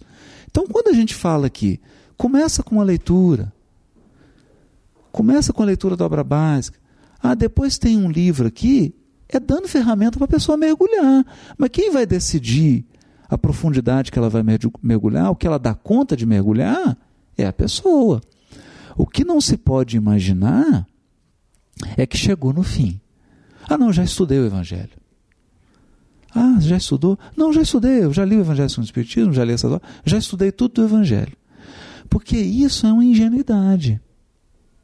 É uma ingenuidade. Com então, certeza. quando a gente grava um podcast como esse, nós estamos buscando nos despir dessa ingenuidade. De, de é, é, incorporar que se hoje materializasse aqui um Paulo de Tarso e ele abrisse uma carta dele para fazer um comentário, nós íamos ficar todo mundo de queixo caído. É, o Haroldo, estou me lembrando aqui no, no livro Obreiros da Vida Eterna, é, o, o André Luiz participava de um grupo que estava em oração em prece, tentando oferecer condições espirituais para a materialização de um espírito ainda mais superior. E ele e esse espírito vem, O Asclépios. Asclépios, né? E, e se apresenta ali e eles começam então a conversar. Esse espírito traz uma mensagem e de repente abre a oportunidade deles fazerem perguntas. E todas as respostas ele tirava pergaminhos de, de, uma, de uma bolsa, né? Pelo que eu me lembro, e lia um versículozinho do Evangelho. Então, fico pensando, sem estudar Evangelho, o que, que adianta ouvir o versículo? Exatamente. Isso, a gente Não, tem e- que e preparar o coração, ter e- intimidade e- com a e- literatura, com a leitura, com a ideia, E- né, e com o fico vocabulário. Pensando, né, se o Asclépios, que é um espírito tão superior, que para se manifestar em nosso lar, que é uma colônia espiritual, precisa materializar-se, está estudando o Evangelho, que dirá o Haroldo, que está preso à crosta, cheio de deficiências, de dificuldades, de débitos a resgatar. Quer dizer, eu que tenho que estudar mesmo. É o que o Vicente Paulo está falando. Quer dizer, a maioria dos meus sofrimentos, das minhas dificuldades, são decorrentes do menosprezo que eu dou às lições do Evangelho. Menosprezo voluntário que ele fala. Ele Voluntário. fala, nós, nós é, é, a gente comentou isso aqui um pouco antes, nós já lemos esses textos evangélicos várias vezes, em várias encarnações, e de caso pensado, por decisão, nós ignoramos. Sim, por- Né? com intenções impuras, né, que tem a ver aí com o texto Ou usando até o texto a nosso favor. É. E muitas vezes usa a nosso favor. né, deturpando. Nós que geramos a complexidade, porque eu, pelo menos, às vezes eu leio e falo assim, gente, é tão simples. É tão simples. Mas, ao mesmo tempo, é tão complexo pra mim. Na hora que eu me deparo, eu falo assim, quando a gente faz o evangelho em casa, com a esposa, e depois do evangelho a gente vai tomar banho, aí na hora que vai dormir, ô meu amor, desculpa. Desculpa pelo que eu te falei hoje de manhã, desculpa pelo na hora aqueles absurdos que eu fiz na hora de sair para trabalhar, né? Aí um exemplo que o Júlio Adriano, nosso amigo, uma vez me contou que de que que adianta eu me preparar para poder sair para o centro espírita e fazer evangelização se eu saio de casa até o centro espírita brigando com a esposa? Isso é ótimo. Tô pensando aqui assim, quantas vezes na minha vida, na hora de dormir, eu pedi desculpa para a pessoa que eu encontrei hoje no trânsito. né? Quantas vezes na minha vida, de coração, né? Sentindo a indigência espiritual que eu carrego dentro de mim. Exatamente.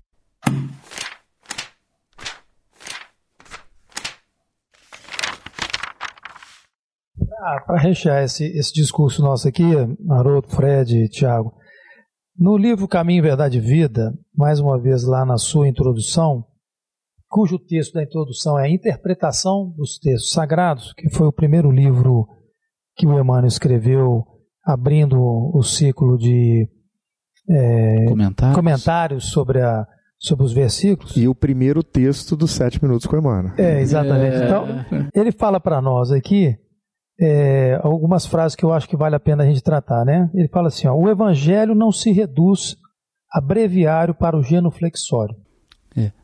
É bom explicar essa palavra, né? Você acha que é uma palavra difícil? Por favor, Haroldo, explica para nós. Você que é o. Não, o porque o genuflexório é de dobrar ajoelhar, o joelho, é, né? exatamente. Quer dizer, o, o evangelho não é apenas uma cartilha para você ficar de joelho recitando esses textos como se É. estivesse fazendo uma oração decorada. Na época em que esse prefácio foi escrito, as casas, elas tinham né, os seus, Seus genuflexórios, altares, né? seus É. altares e tal. E o Emmanuel pessoas- continua na mensagem, no meio dela, falando o seguinte: ele fala do Evangelho. Por louvá-lo nas igrejas e menoscabá-lo nas ruas, é que temos naufragado mil vezes por nossa própria culpa.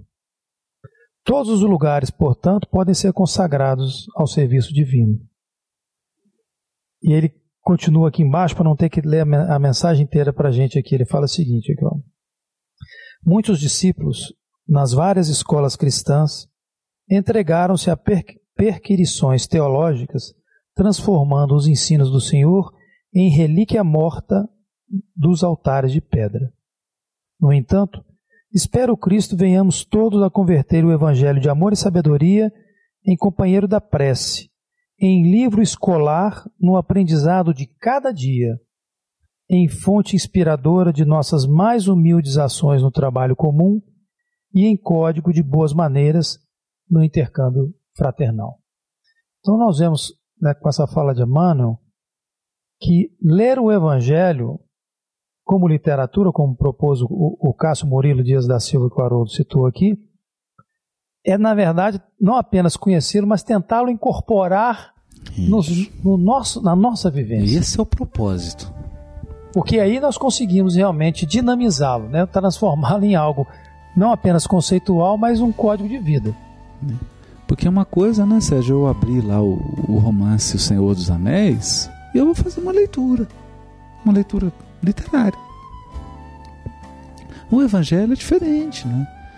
Porque eu vou fazer uma leitura literária, sim, no sentido de entender que ali é literatura, tem figuras de linguagem, tem metáfora, tem parábolas. É, é um texto literário. Mas há um propósito nessa leitura que é a minha transformação moral. E, e não adianta eu fazer um investimento apenas no estudo e na leitura se eu não fizer um investimento na melhoria da qualidade das minhas ações no dia a dia. Porque aí a Alcione ela fala muito lindo nesse texto, né? O evangelho é um vasto caminho ascensional, cujo fim não atingiremos legitimamente sem o conhecimento e aplicação de todos os detalhes. Então forma-se um, um ciclo, porque você lê, estuda, mas quando você parte para a vivência, para o emprego, é ali que você vai realmente entender o texto. Porque aí, ao colocar na prática, você pega a sutileza, mas isso é na vida, né? Então, você fez um curso de engenharia, você aprendeu lá a fazer um cálculo estrutural para calcular um, um alicerce de um edifício. Mas é no momento que você fez o primeiro cálculo, que você fez o primeiro edifício, que você vai. Aí você fala, nossa, agora eu compreendi aquilo que aquele meu professor falava sobre cálculo estrutural, né? É, ou, ou quando você aprendeu uma matéria de marketing lá, quando você colocou um primeiro produto, quando você fez uma estratégia de divulgação, você fala, nossa, agora que eu entendi aquele conceito. Porque a prática, ela fecha o ciclo ela fecha o ciclo, não, né? ela gira o ciclo da compreensão. Então é leitura, estudo, prática, leitura, estudo, prática. Aí você gera uma espiral ascensional. Aí você entra num processo de aprimoramento em que a sua mente se expande, o seu coração se eleva e a sua vida prática começa a mudar de padrão. As pessoas vão começar a olhar para você e falar: Puxa vida, o Fred está diferente, rapaz.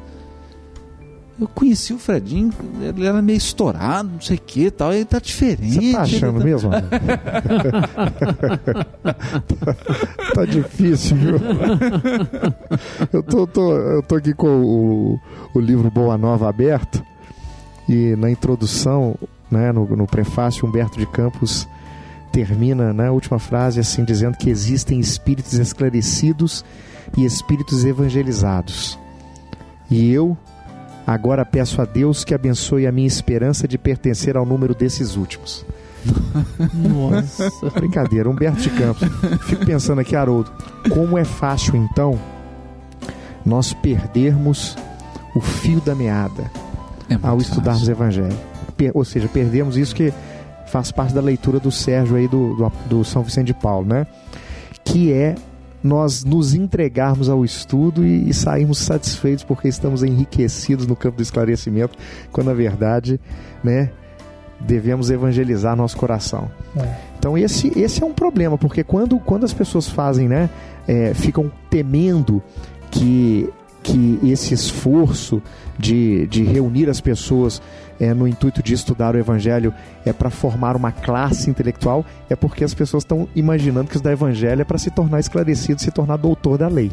Exatamente. Né? É, tem dois, eu acho, dois perigos aí, né? Dois perigos que a gente corre. Um é de você se tornar um catálogo telefônico. Eu até me lembro um, um tempo, uma vez foi um homem no Silvio Santos e ele decorou o catálogo telefônico. E, e Será que ele tem o número lá de casa? muito impressionado. Não, era de uma cidade do interior de São Paulo, não sei. Ele decorou o catálogo telefônico. Então, assim, imagina um investimento de tempo, de memória. Nossa. Primeiro, a memória assombrosa desse homem, Não, é. o investimento dele de estudo. Tal. Mas aí a gente pergunta: e qual a utilidade desse conhecimento? E o curioso, Fred, é que às vezes a gente vê muita gente na teologia, né, como teólogos, como estudiosos, filósofos, e mesmo no meio espírita, é, se comportando como essa enciclopédia ambulante. Então o sujeito é um Google, ele você joga um termo lá, ele já tem uma resposta, ele sabe, ele cita a página, ele cita a questão, cita a pergunta, cita não sei o quê, e aí você pergunta, e esse conhecimento está sendo útil em que na sua vida? Porque o que traz alegria, eu me lembro sempre o senhor Honório falando isso, né, o Honório Abreu? Ele sempre dizia: o que traz felicidade pra gente não é o fato de você saber algo. né? Não é o conhecimento em si é, é, que te coloca imune do sofrimento. Porque a gente sofre por conta dos relacionamentos humanos. São as relações humanas que nos, nos, nos colocam doentes, que nos fazem sofrer. Então, o conhecimento, ele só tem valor quando ele pode ser aplicado nas nossas relações com, com o semelhante. Então, é o chamado conhecimento útil. Aquele que, que tem valor. Então é, é, perigoso, essa é uma armadilha. Porque você pode ficar decorando dicionário, pode saber um tanto de coisa, e aquilo virou. É, é, e você fica como um papagaio, né? Um papagaio que recebe. Eu lembro até, minha mãe tem um papagaio, um papagaio mesmo, né? Não sou eu não, gente. É um papagaio mesmo. Lá na casa dela. E o papagaio, assim, ele toca o telefone e ele mesmo atende. Então, eu morro de medo de ficar assim. Né? Você ser uma pessoa que você mesmo cria demanda, você mesmo responde. É né? Você cria um conhecimento que não tem utilidade. Você fica repetindo coisas fora de hora, sem propósito e sem utilidade. Agora tem um outro, uma outra armadilha, que é imaginar que a evolução se faz sem a asa da sabedoria. Esse é um outro problema, né? Esse é um outro problema. Porque nós aprendemos com Kardec, aliás, nós aprendemos com o Espírito de Verdade, que o lema é: Espíritas, amai-vos, primeiro mandamento, instruí-vos, segundo mandamento. E aprendemos com Emmanuel no livro Consolador que duas asas nos conduzem à angelitude: a asa do amor e a asa da sabedoria. Agora, nós temos encontrado no movimento espírita certas tendências de que, quando você cita um dicionário, você cita uma obra, a pessoa fala: puxa, está elitizando, não pode citar. Então, o que é isso? É uma campanha contrária à instrução? Quer dizer que nós vamos agora levantar uma bandeira que é a bandeira da ignorância? Dizer, para eu ser elevado, eu tenho que desconhecer? eu não posso estudar, então nós temos que tomar cuidado com essa armadilha. Quer dizer, eu, é, o importante é não separar. É não separar. Haroldo, eu gosto muito de uma, de uma imagem é, do Platão é, em que ele cita que a vida é um, é um carro, né, uma carruagem. Aí ele diz que, que eu sou o homem que conduz, o meu corpo é o carro. Eu sou o homem que conduz, o homem, né, o espírito, o homem que conduz. Aí ele diz: as rédeas são os meus pensamentos, a minha razão e os cavalos os sentimentos, é aquilo que me motiva, que me põe em movimento, né? Agora, fala assim com seu sentimento, né? Fala assim, segue seu sentimento, fala isso com um serial killer. Pois né? é. Fala, ou seja, se nós não tivermos né, o, o lastro do conhecimento, da Exatamente. razão, para Fala- nos dar fala direção. isso com alguém que tem uma pulsão por uso de droga, por exemplo. Ah, não segue o seu sentimento. um, né, Ele uma ninfomaníaca, um, não, É, né? Ou, ou qualquer um de nós, porque cada, todos nós temos Sim. as chagas morais aí que não precisa nem dizer. Tá? É, sim, cada, sim. um, Cada um sabe a sua. cada um sabe a sua. com certeza. Então, se você diz assim, não, dá vazão pro seu sentimento, qualquer que o seja negócio ele, é sentir. você vai né? sair no trânsito aí dando soco, tiro. E que tem gente que faz isso, né? Sim. Tem gente que faz. Então, será que é isso? Será que a proposta é essa? Ah, ah, não, vamos só sentir. É, será mu- que a proposta é só sentir? E- e como que você gerencia, por exemplo, uma empresa só com sentimento? Né? Será que a gente consegue, se não tiver um planejamento racional? A gente não consegue um fazer isso, pode ser aqui, Haroldo, só não com consegue sentimento. fazer. Então, eu, eu fico preocupado quando a gente quer dividir algo que não pode ser dividido. Amor e sabedoria são coisas que não podem ser divididas. Elas têm que andar de braços dados. Têm que andar juntas. Que o vosso amor abunde em todo conhecimento. Isso. Não é isso? Então, é. E aí, daí, um pode ser desse, né, Sérgio? Porque nós estamos aqui, é claro, não temos autoridade e nem podemos vir aqui ensinar amor. então, nós estamos aqui tentando compartilhar, como alunos que somos, ferramentas para que a gente possa ler e estudar com o objetivo de vivenciar, que é o que vai proporcionar a aquisição do amor, a vivência do Evangelho. É.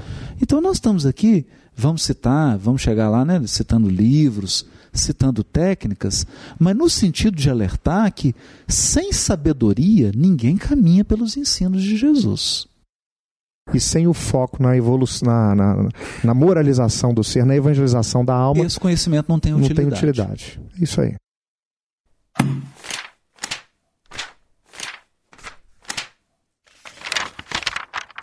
Pois é, mas vamos lá. Vamos... Haroldo, terceiro passo.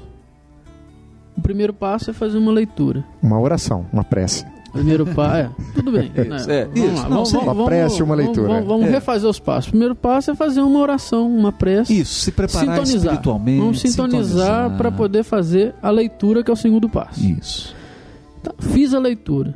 Agora eu quero entender um pouco mais dessa leitura que eu fiz. Qual é o terceiro?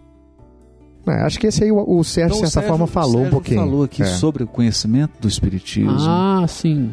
que é- aí temos aí o, o EGE, o estudo sistematizado da doutrina, a leitura das obras, né, Sérgio? Fa- né, É o conhecimento, é fazer, é como, como disse o Arnaldo Rocha, é fazer a base, né? Isso. É. Exatamente.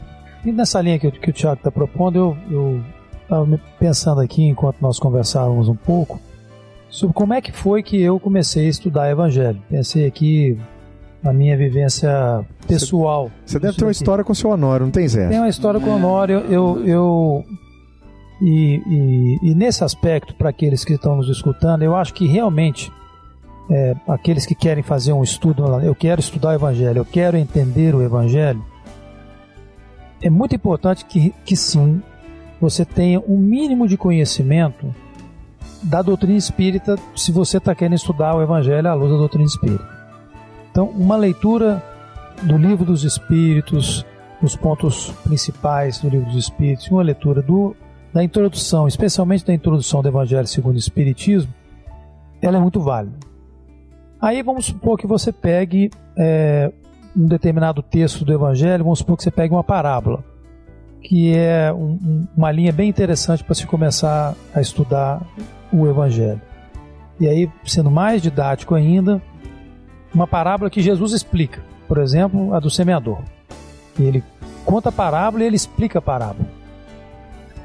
É, essa leitura, se você utilizar, por exemplo, o Evangelho segundo o Espiritismo, e, e no Evangelho segundo o Espiritismo, gente, nas edições que nós temos, ao final do Evangelho segundo o Espiritismo, você tem listado todos os versículos que são lá mencionados. Então, se você tem um versículo que você está estudando, você vai ter a referência dentro do Evangelho segundo o Espiritismo, e esse é o primeiro passo, Tiago.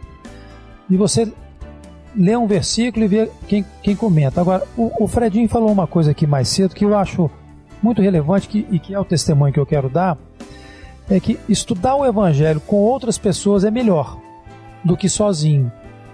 E eu me lembro das reuniões de estudo do Evangelho do Grupo Emmanuel, aonde que, que sentávamos em volta da mesa 10, 15 pessoas e se tornava muitas das vezes um grande, uma grande terapia de grupo.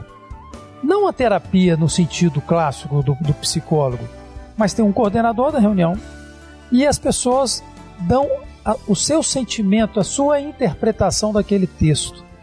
Lê um versículo e fala, eu entendi isso, e o outro fala, não, eu entendi outro. E nessa troca de experiências, a, a gente se. A gente, muitas das vezes, até ficando calado a reunião inteira, você aprendia muito. Aprendi. Porque você escutava as pessoas falando sobre aquilo e você falava assim: caramba, eu vim aqui hoje achando que eu tinha um problema e estou falando o cara aqui, ah, quando meu filho desencarnou, quando meu... eu, peraí. E eu fico com o meu, com a minha dor menor perante a dor dos outros que eu escuto aqui. Então, é, estudar o Evangelho é, compartilhando isso com outras pessoas é muito útil. Se você não tem essa possibilidade, a consulta às obras que a doutrina já disponibiliza ajuda bastante. Então, temos aí vários versículos comentados por Emmanuel. Né? Ter um, um, um, um compêndio desses versículos para que você possa consultá-los e, e, refletir sobre eles. Nós vamos, nós vamos postar aí embaixo desse episódio uma compilação feita pela Nilma Helena, em que tem todas essa ordem dos versículos nós vamos seguir no podcast para que as pessoas possam ler, né? Uns sete minutos com né? Gente, minutos, esse, Isso é um patrimônio espiritual, hein? Em, em, de, é, em... Como é que... Não, é um de estudo, de leitura do Evangelho, é um patrimônio. E aí você falou uma de coisa, referências, né? De Sérgio referências. falou, uma, né, Sérgio, você falou uma coisa muito interessante. O próprio Evangelho segundo o Espiritismo já é uma seleção feita por Kardec de passagens em que ele comenta e dá o microfone para os espíritos. Quer dizer, ele foi o primeiro aí a, a fazer esse trabalho. É genial.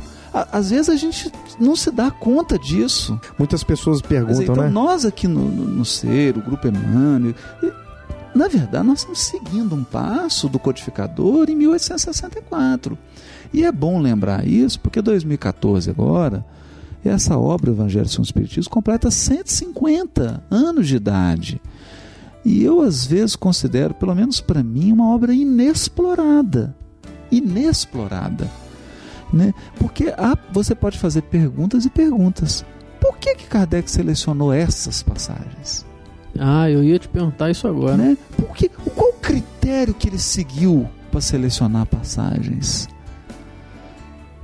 Qual que, como que ele faz para agrupar os comentários? Por que, que ele deixa ao final a instrução dos espíritos e não coloca no início? Poderia colocar primeiro a instrução dos espíritos e depois ele fazer o comentário. Por que, que ele tenta fazer o comentário, faz todo o esforço para interpretar e só depois ele dá a palavra aos espíritos superiores. E por que é que o Kardec, Haroldo, não escreveu o Evangelho segundo o Espiritismo no primeiro lugar? Ele não foi o primeiro livro. Não foi o primeiro livro. Ele, na verdade, foi. E nem foi o segundo. É, nem foi o segundo. E nem foi o segundo. Ele foi uma sequência de obras antes. Ou seja, teve que ter uma base para que o Evangelho pudesse ter sido interpretado. Exatamente. Eu acho que esse é o aspecto mais relevante. Exatamente. É, que, que é o primeiro passo que nós estamos comentando aí. Quer dizer, primeiro passo compreensão profunda dos elementos do Espiritismo, Livro dos Espíritos, Livro dos Médiuns, Revista Espírita, que redundou no céu e inferno, leitura de céu e inferno. Isso é importantíssimo, né, Sérgio? Porque às vezes a gente vê amigos, companheiros espíritas com visão de inferno da Idade Média.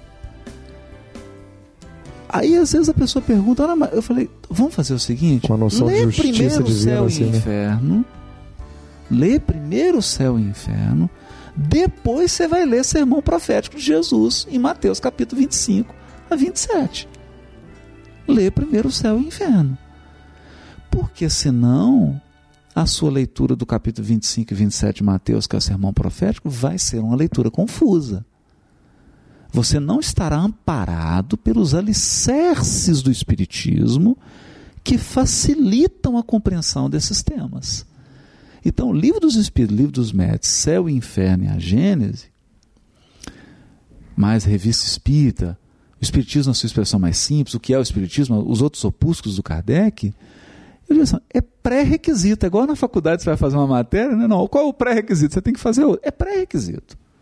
É pré-requisito. Sem uma leitura, uma vivência desses textos de Kardec, a experiência no Novo Testamento e no Velho Testamento, na Bíblia hebraica, é uma tragédia. Sobretudo no Velho Testamento. Agora, eu fico imaginando aqui que talvez alguma das pessoas que estejam nos escutando nesse momento deve estar falando assim, nossa, mas então é muito difícil. É isso que eu ia falar. Tem muito pré-requisito para poder É. ler, para estudar o Evangelho. E aí eu acho que a mensagem que tem que ficar para vocês, amigos que nos escutam aqui, é que o estudo do Evangelho, ele pode até ter data para começar, mas não tem data para Não acabar. tem data. Né? Não tem. É uma jornada. Um vasto caminho ascensional. como você colocou da fala de Alcione.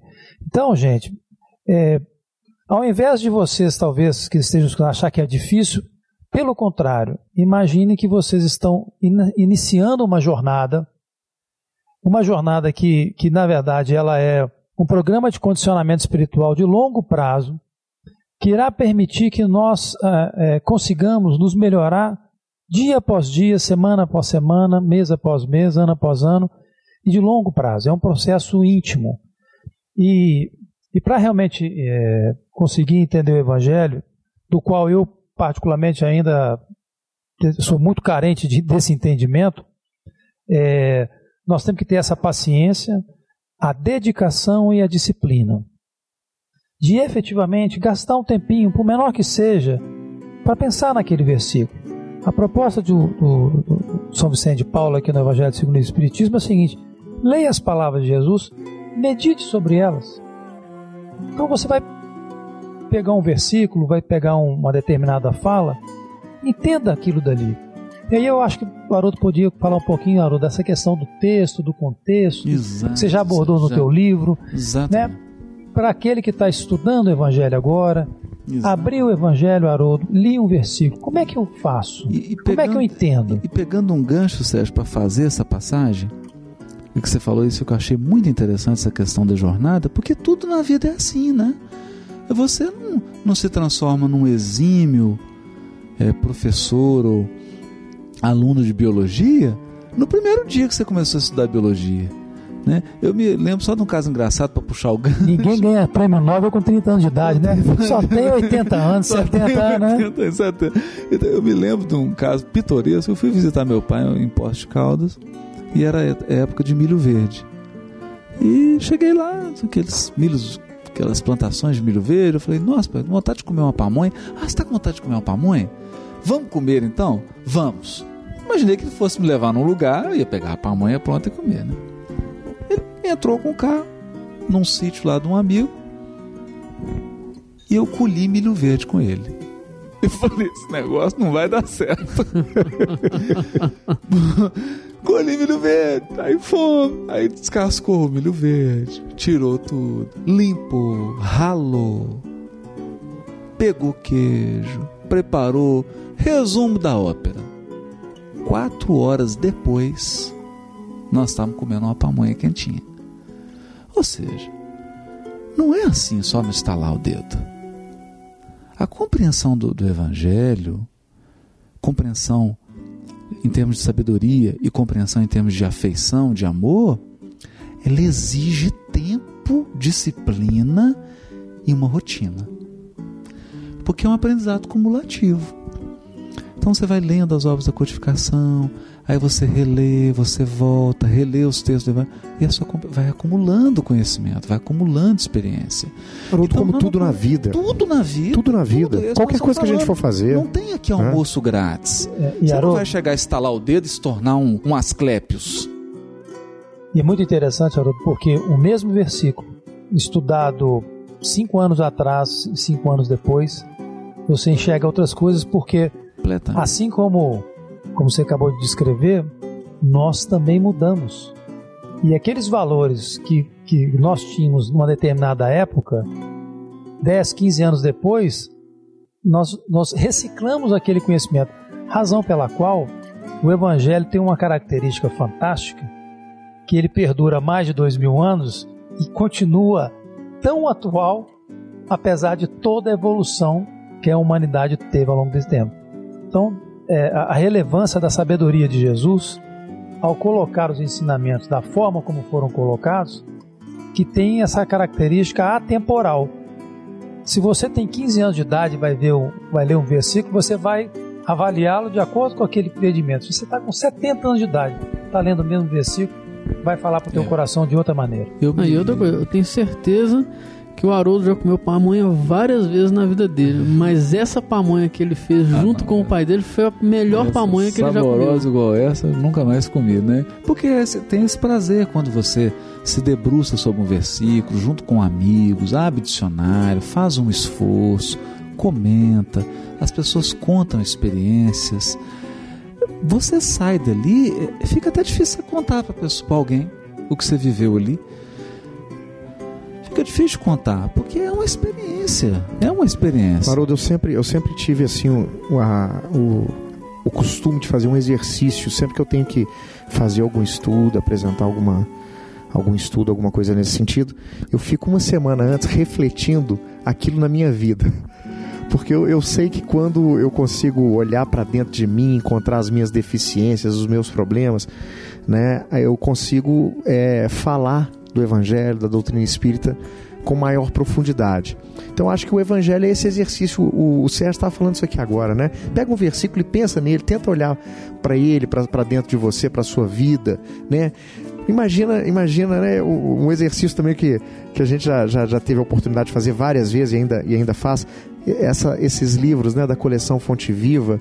Sempre que eu abro uma lição que eu não entendo, eu levo em, eu, eu, eu tenho para mim a premissa de que eu preciso dela Exato. sabe? De que eu preciso dela. Então eu, eu fico lendo e relendo a mesma lição durante dias, até eu conseguir apreender aquele conteúdo e ver a importância de, disso para minha vida, sabe? Então eu acho que esses, essas, essas, essas buscas, né? Elas são importantes aí para gente é, para a gente poder é, tentar entender como estudar o Evangelho, porque isso se torna mais simples quando a gente entende que é uma Exatamente. questão de esforço, de vontade e não de puro intelectualismo, embora né, o- Embora se exija se exija inteligência. Você pode deixar a mente Claro. em casa você tem que refletir, você tem que pensar, você precisará de ter estudado e lido outras coisas para entender aquilo, Exato, né? né? E aí, puxando o gancho no que o Sérgio falou, do contexto, texto e contexto, nós vamos para a frase que o, o Fredinho já leu aqui, nós vamos repetir. Está na introdução de O Evangelho segundo o Espiritismo, item 3. Olha o título que Kardec deu ao item 3. Notícias históricas. E aí ele escreve um parágrafo. Olha, tem hora, gente, que eu fico assim, tão impressionado com Kardec, como que ele conseguiu colocar tanta coisa, tanta informação em um parágrafo. Quando eu crescer, eu quero ficar igual o codificador. Quando eu for gente grande, eu quero ficar igual a ele. Olha o que, que ele escreve. Para bem se compreenderem certas passagens dos evangelhos, vírgula, eu vou ler e comentar. Para bem se compreender, porque você pode não compreender. Você pode ler e não compreender. Ou você pode compreender ler mais ou e menos, né? compreender mais ou menos. Você pode ler e compreender meia boca E compreender, mal. compreender mal. Agora, para se bem compreender certas passagens, se você quer compreender bem feito, direitinho, é necessário que se conheça o valor de várias palavras. Neles, nos evangelhos, frequentemente empregadas. Ou seja, conhecer o valor das palavras empregadas nos evangelhos. Valor das palavras? Como assim valor das palavras? Será que as palavras que estão no evangelho nos evangelhos. São as mesmas palavras que nós usamos hoje, em 2012? Não. Elas têm o mesmo sentido na nossa cultura? Não. Então, o que Kardec vai dizer? É necessário que se conheça o valor de várias palavras neles frequentemente empregadas e que caracterizam o estado dos costumes e da sociedade judia naquela época. Naquela época. O que ocorre no estudo dessa ordem é exatamente aquele sentido literal que nós ainda nos submetemos a ele. É a esse sentido. Então nós temos que penetrar nesse sentido, tentar levantar alguma informação para tirar conclusões de natureza espiritual, mas sem aquela predisposição que tem mantido ainda de encontrar dramas, tragédias atrás de tudo isso. Isso aqui é um chamamento a uma consciência do mecanismo da própria vida. Então, voltando ao início, nós vamos observar, foi até que nos trouxe o Apocalipse na última reunião da evolução, quando nós falamos da expressão servo. Revelação, é, Apocalipse significa revelação, do grego. Revelação de Jesus Cristo. O que, que nós entendemos aí? Quem está revelando? O próprio Cristo, não é isso? A qual Deus lhe deu.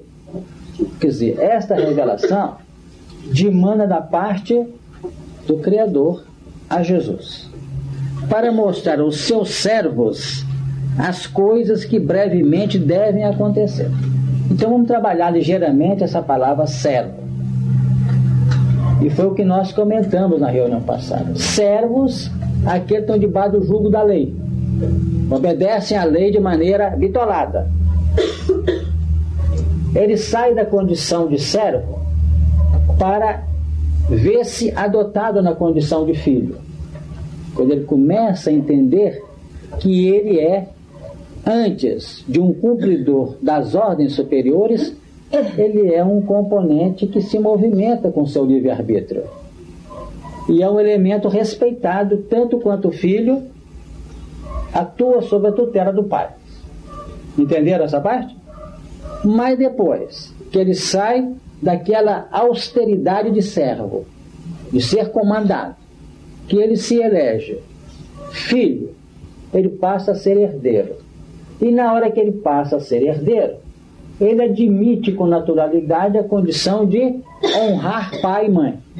E honrando pai e mãe, ele assume a posição de servo, mas dentro de uma linha não de submissão, vamos dizer, coercitiva mas dentro de uma linha operacional sob a tutela orientadora superior. Então, lá atrás ele é comandado, lá na frente ele é orientado. Não sei se deu para entender o servo no seu mecanismo. Ficou claro? Bem entendido. Nesse claro não quer dizer que ficou ou não, né? Mas é a tentativa de que a gente possa acompanhar.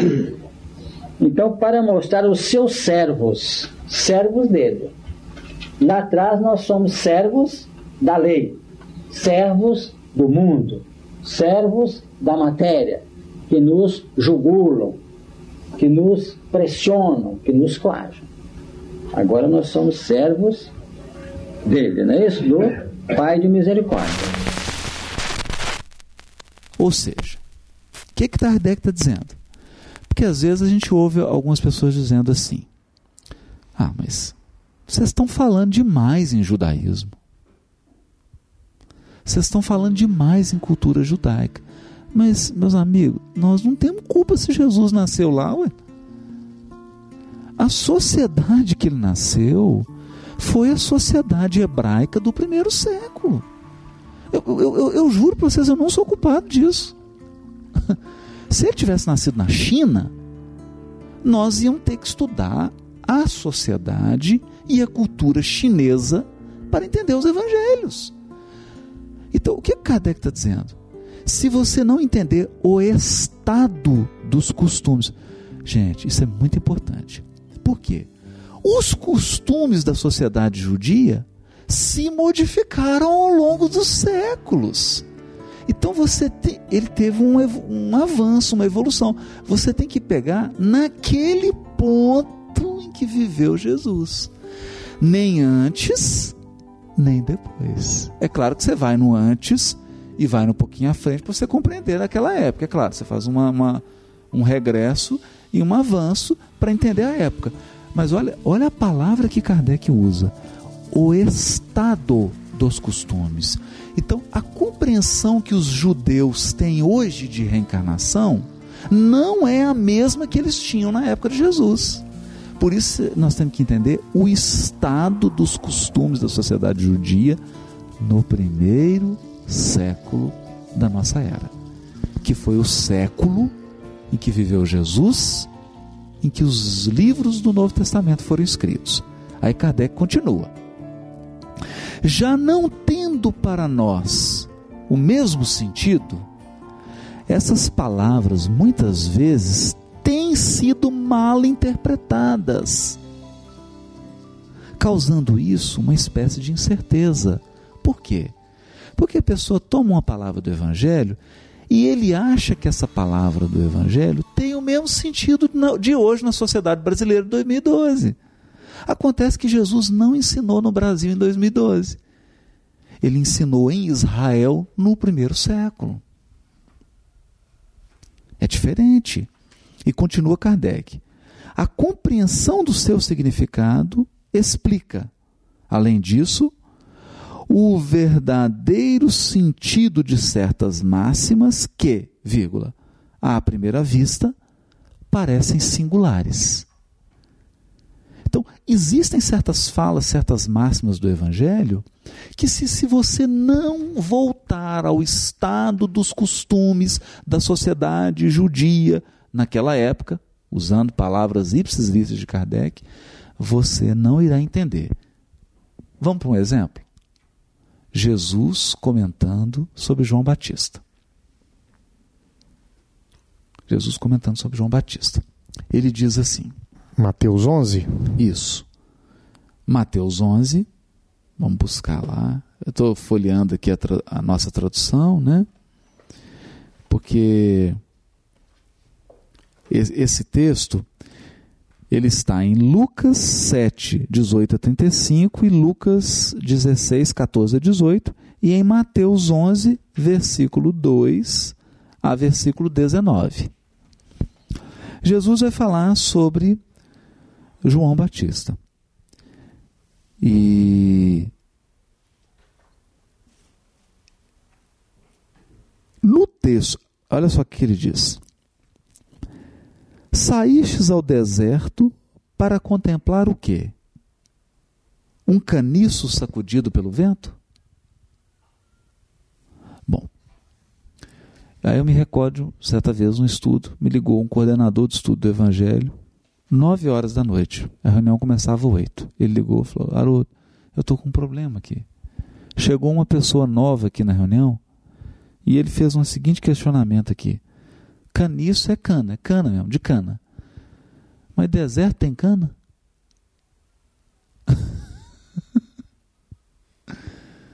então, Jesus está perguntando: o que, é que vocês foram contemplar no deserto? Um caniço agitado pelo vento? Então, o que, que você imagina? Se você vive no Brasil, se você vive no interior de São Paulo, você imaginar uma plantação de cana. Como é que é uma plantação de cana no interior de São Paulo? Você vai imaginar que Jesus está raciocinando de acordo com os costumes da sociedade paulistana brasileira de 2012. Então você está pensando em caminhões, cana-de-açúcar, aquela plantação enorme de cana. Bom, é, só que lá em Israel não tem. Os desertos lá não tem isso, não. Não tem plantação de cana. Como é que eu vou entender essa frase? Caniço agitado pelo vento é uma expressão idiomática. Como? Chutar o pau da barraca, meter o pé na jaca, chover canivete, engolir sapo. Viajar na maionese. Viajar na maionese. Isso é uma expressão idiomática. Você não interpreta isso ao pé da letra. Porque se você interpretar isso ao pé da letra, tragédia.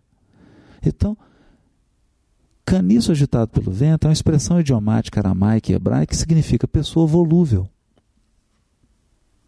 Uma pessoa volúvel, uma pessoa inconstante. Então Jesus está perguntando: que ela que vai para onde o vento leva. O que, né? que vocês foram ver no deserto? Uma pessoa inconstante? Saíste para ver o quê? Um homem vestido em trajes finos? Um profeta? Sim, um profeta. E aí ele continua. Dos nascidos de mulher, aí tem gente. Nascido de mulher é outra expressão idiomática. Tem gente que interpreta literalmente. Ah, então Jesus não nasceu de mulher. Não, nasceu de quê? De ovelha?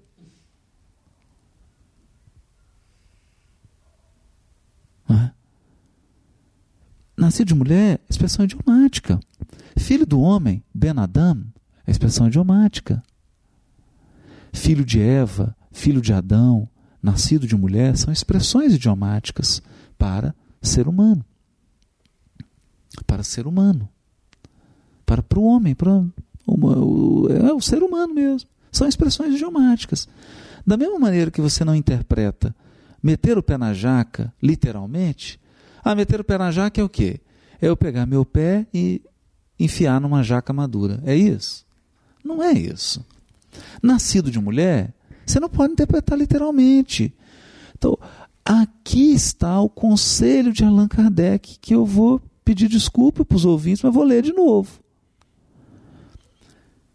O estado dos costumes e da sociedade judia naquela época. Se não forem compreendidos, eu não faço uma leitura e um estudo inteligente e eficaz do Evangelho, do Novo Testamento e, sobretudo, do Velho Testamento.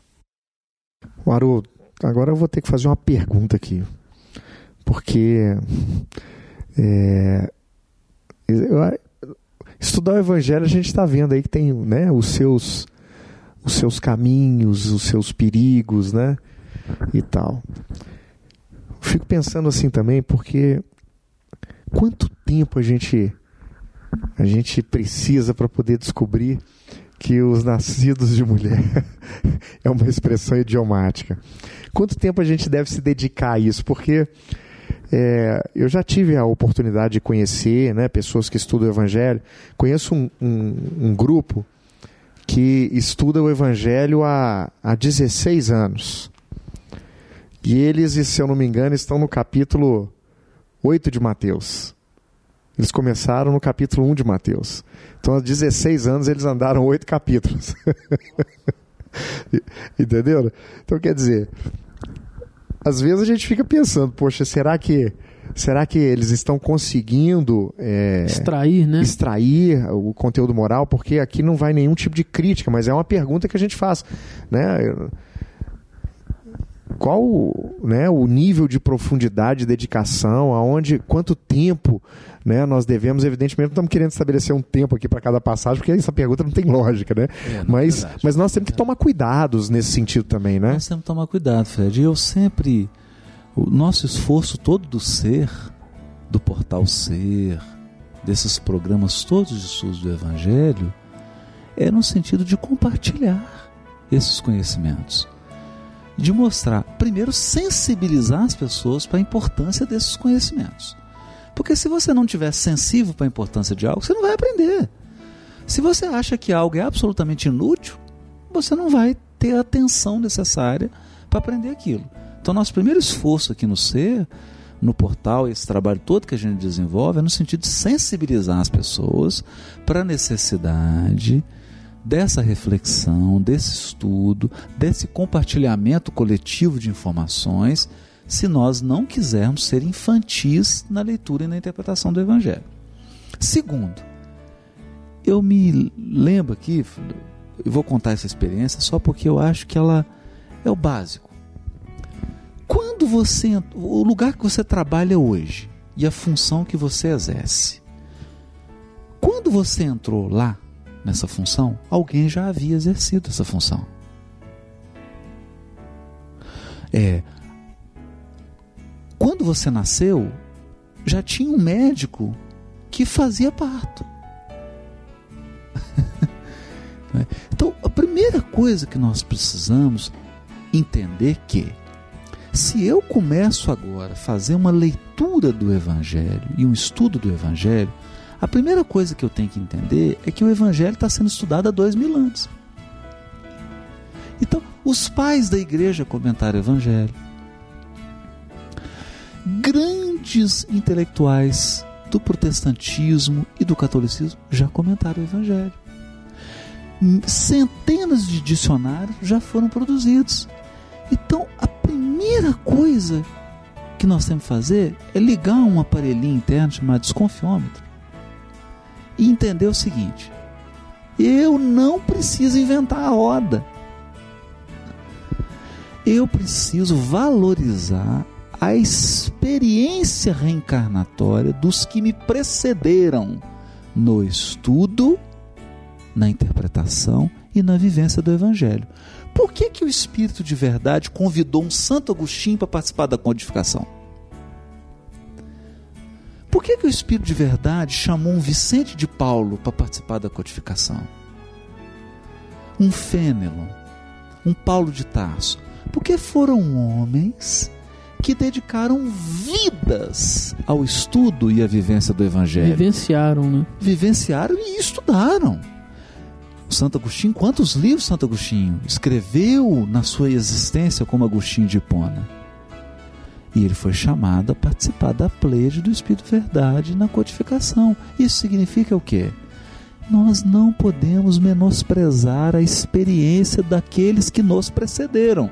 Significa que você precisa ler comentários que já foram escritos, precisa ler dicionários que já foram escritos. Precisa buscar outras pessoas que já se debruçaram sobre o versículo que você está se debruçando agora. Para quê? Fica mais fácil, né, Haroldo? Fica mais fácil. Nós temos dois mil anos de experiência. E não bastasse isso, nós ainda temos a experiência de um Emmanuel.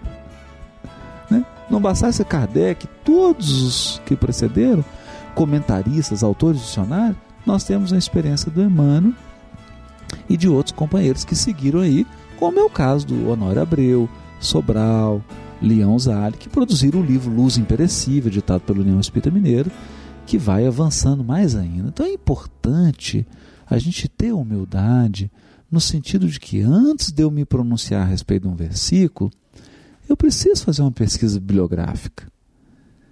Eu preciso me cercar de um material mínimo. E aí a gente entra lá no início da pergunta do Fredinho. A primeira pergunta. Vamos responder a primeira pergunta. você, né, Sérgio? Você tinha falado do, dos livros. Sem dúvida. E lembrando do versículo de Pedro, acho que é na segunda carta de Pedro que ele fala que nenhuma escritura é de particular interpretação, né, Haroldo? Mesmo, a gente, isso é uma, uma coisa que eu, que eu gostaria de frisar aqui nessa nossa fala, mesmo fazendo toda essa consulta que o Haroldo mencionou para nós e que era absolutamente válida, eu comparo o estudo do Evangelho como o mesmo processo de uma, de uma cozinheira. Porque você pode pegar a receita que for, mas não é o produto final que é mais bacana para a cozinheira, é o processo. É, como nós colocamos aqui um pouco mais cedo, a questão da jornada. O estudar ele é mais relevante do que a conclusão final. Porque no processo de estudar, de você parar e meditar sobre aquilo, como sugerido por Vicente Paulo para nós hoje aqui, o esforço mental que você fizer sobre aquele versículo, aquela passagem, a sua reflexão íntima, ela é mais relevante do que a fala sua que esse versículo é três pontinhos. Porque é nisso que vai se constituir a sua reforma íntima. Porque você entra num processo de estudo do evangelho e se você levar aquilo a sério, você se transformará ao longo do tempo. Não vai ser com uma semana, como o Haroldo colocou, não vai ser com. Mas se você frequentar uma reunião de estudo evangélico criteriosamente durante algum tempo, você irá se transformar. Porque não tem como a pessoa que olha para um texto evangélico é, com o firme propósito de entendê-lo, ficar igual depois de estudá-lo. Porque ele, aquilo te renova. Né? E a minha experiência é, dentro da doutrina espírita, eu posso dizer para vocês que ela é antes e depois do Evangelho.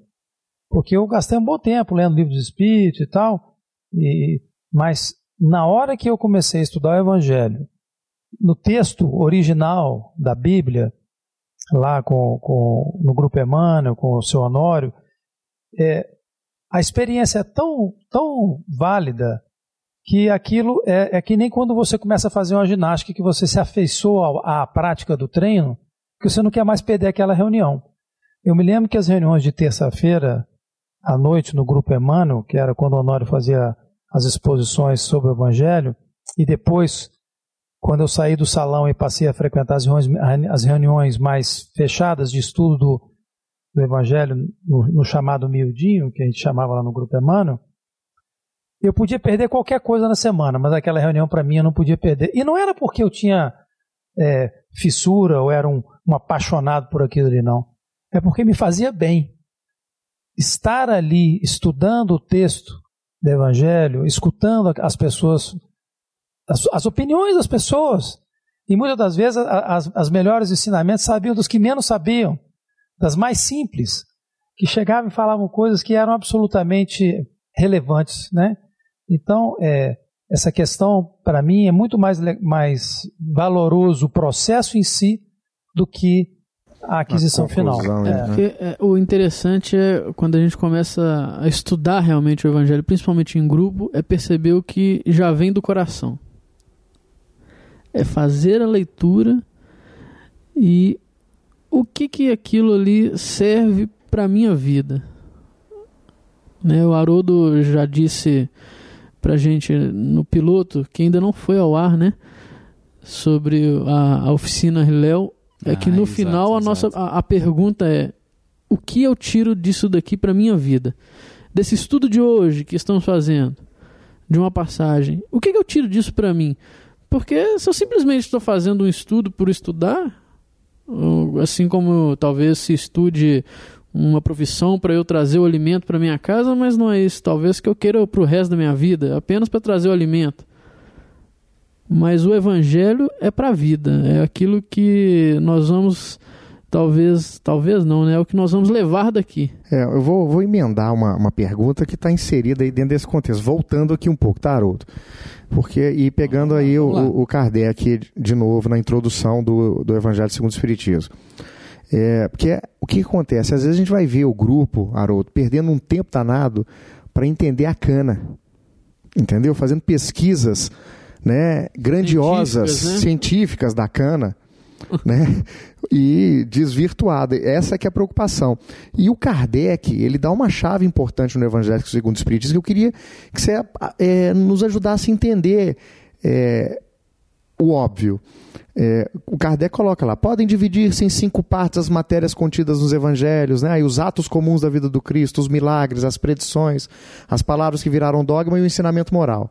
Aí ele diz que o ensinamento moral é onde todas se reúnem, é onde há harmonia, é onde, né, a gente, é onde essa obra vai caminhar. né? Então, quer dizer, então quando a gente se reúne para fazer pesquisa, para estudar, para buscar fontes, a gente não pode buscar qualquer fonte. Exatamente. A gente, a gente não pode, eh, a gente tem que saber dentro do texto aonde que a gente passa e aonde que a gente para. Não tem isso também? Tem, tem. Eu, eu É. digo que o- a principal lição é onde parar. Por isso que o Kardec, eu, eu falo que é de uma precisão absurda, porque ele fala assim, para compreender as palavras aqui, o estado dos costumes e o estado da sociedade judia naquela época. Quer dizer, é aquela sociedade que eu tenho que entender.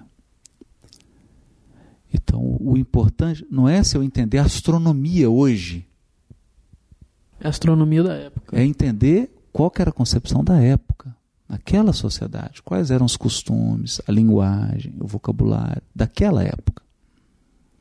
A menos que eu, que eu queira fazer um uso do evangelho, que não tem problema nenhum. Eu vou fazer, assim, eu vou fazer uma leitura pedagógica do evangelho. Aí eu seleciono algumas passagens e aproprio daquele texto para fazer uma leitura moderna de hoje. Mas é preciso não esquecer, na época não tinha pedagogia. Dizer, não existia essa matéria pedagogia, não existia, não se ensinava física, biologia, não tinha vestibular, né? Eh, não tinha é, separação entre os poderes judiciário, legislativo, executivo. Essas coisas não existiam.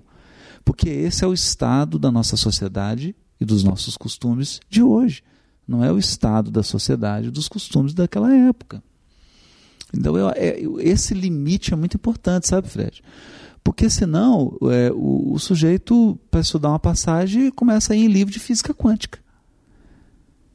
Então tem que ter um basta, tem que ter um para. Um, um, um limite aí para que a sua interpretação não vire devaneio. Porque não vire devaneio. Eu me lembro de uma experiência, rapaz, foi na casa do Sobral, né, que foi um grande companheiro do Honório Abreu, um dos fundadores do Grupo Emmanuel. Era um culto no lar que se realizava toda semana na casa dele, eles estudavam o evangelho. Então ia um grupo de pessoas estudavam. Né? Ainda existe até hoje mesmo, é, desencarnado, né? Até hoje mesmo é desencarnado, verdade, verdade. A esposa continua fazendo, né? E as pessoas começaram a comentar sobre um texto, comentaram, comentaram, comentaram, comentaram, comentaram. De repente ele falou assim: é, vamos parar agora? Vamos para um outro tópico? A pessoa, mas por que, Sobral? Está tão interessante. Ele fala: olha, isso aqui é como um suco. Se você colocar muita água, dilui muito. Então, é, tem que ter um momento de você parar de fazer a porta. Tem um momento que você tem que parar, senão você dilui demais. Né? E eu acho é que essa que... explicação agora me atendeu, Haroldo. E que é o que o Sérgio Puxa, falou. que legal. É, eu acho que é uma coisa que o Sérgio falou. Está falando. O importante não é você chegar. Esse versículo significa isso. Porque se você fizer uma afirmação dessa, semana que vem você vai ser obrigado a reformulá-la. O importante é: olha, nessa reunião de hoje, eu aprendi isso, isso e isso.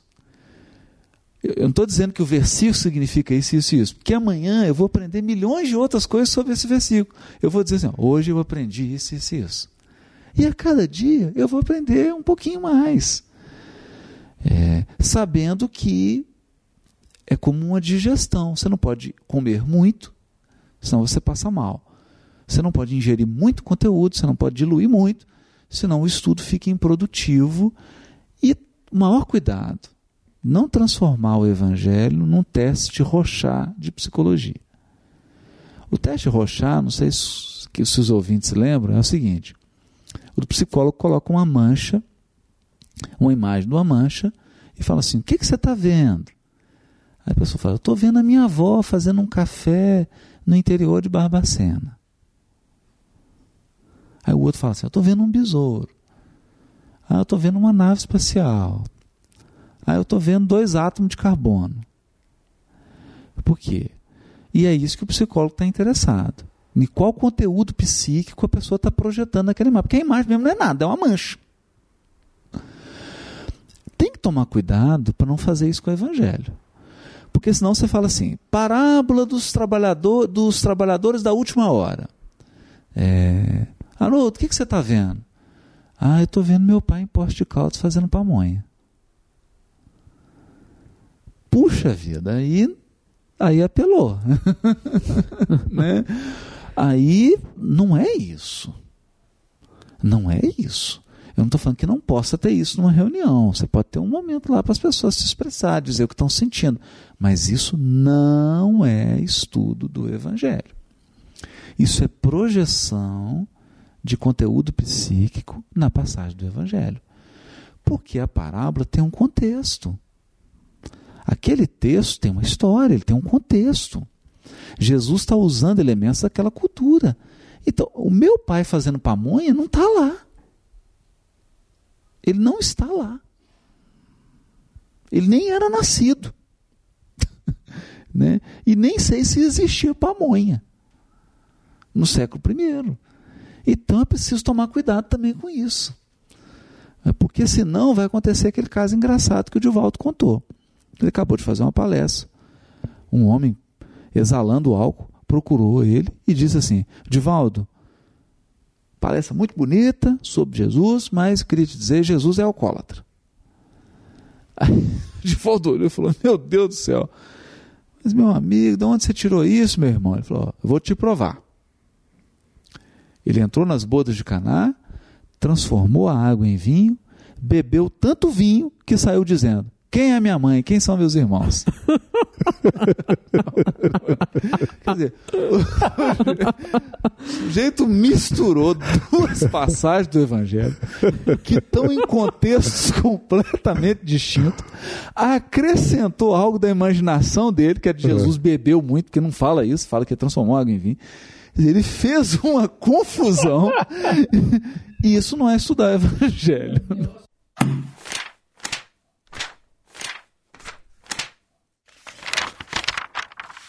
Mas aí eu trouxe uma passagem para a gente poder fazer um estudo sobre ela, que eu acho que dá para exemplificar para quem está ouvindo como é que é feito esse estudo.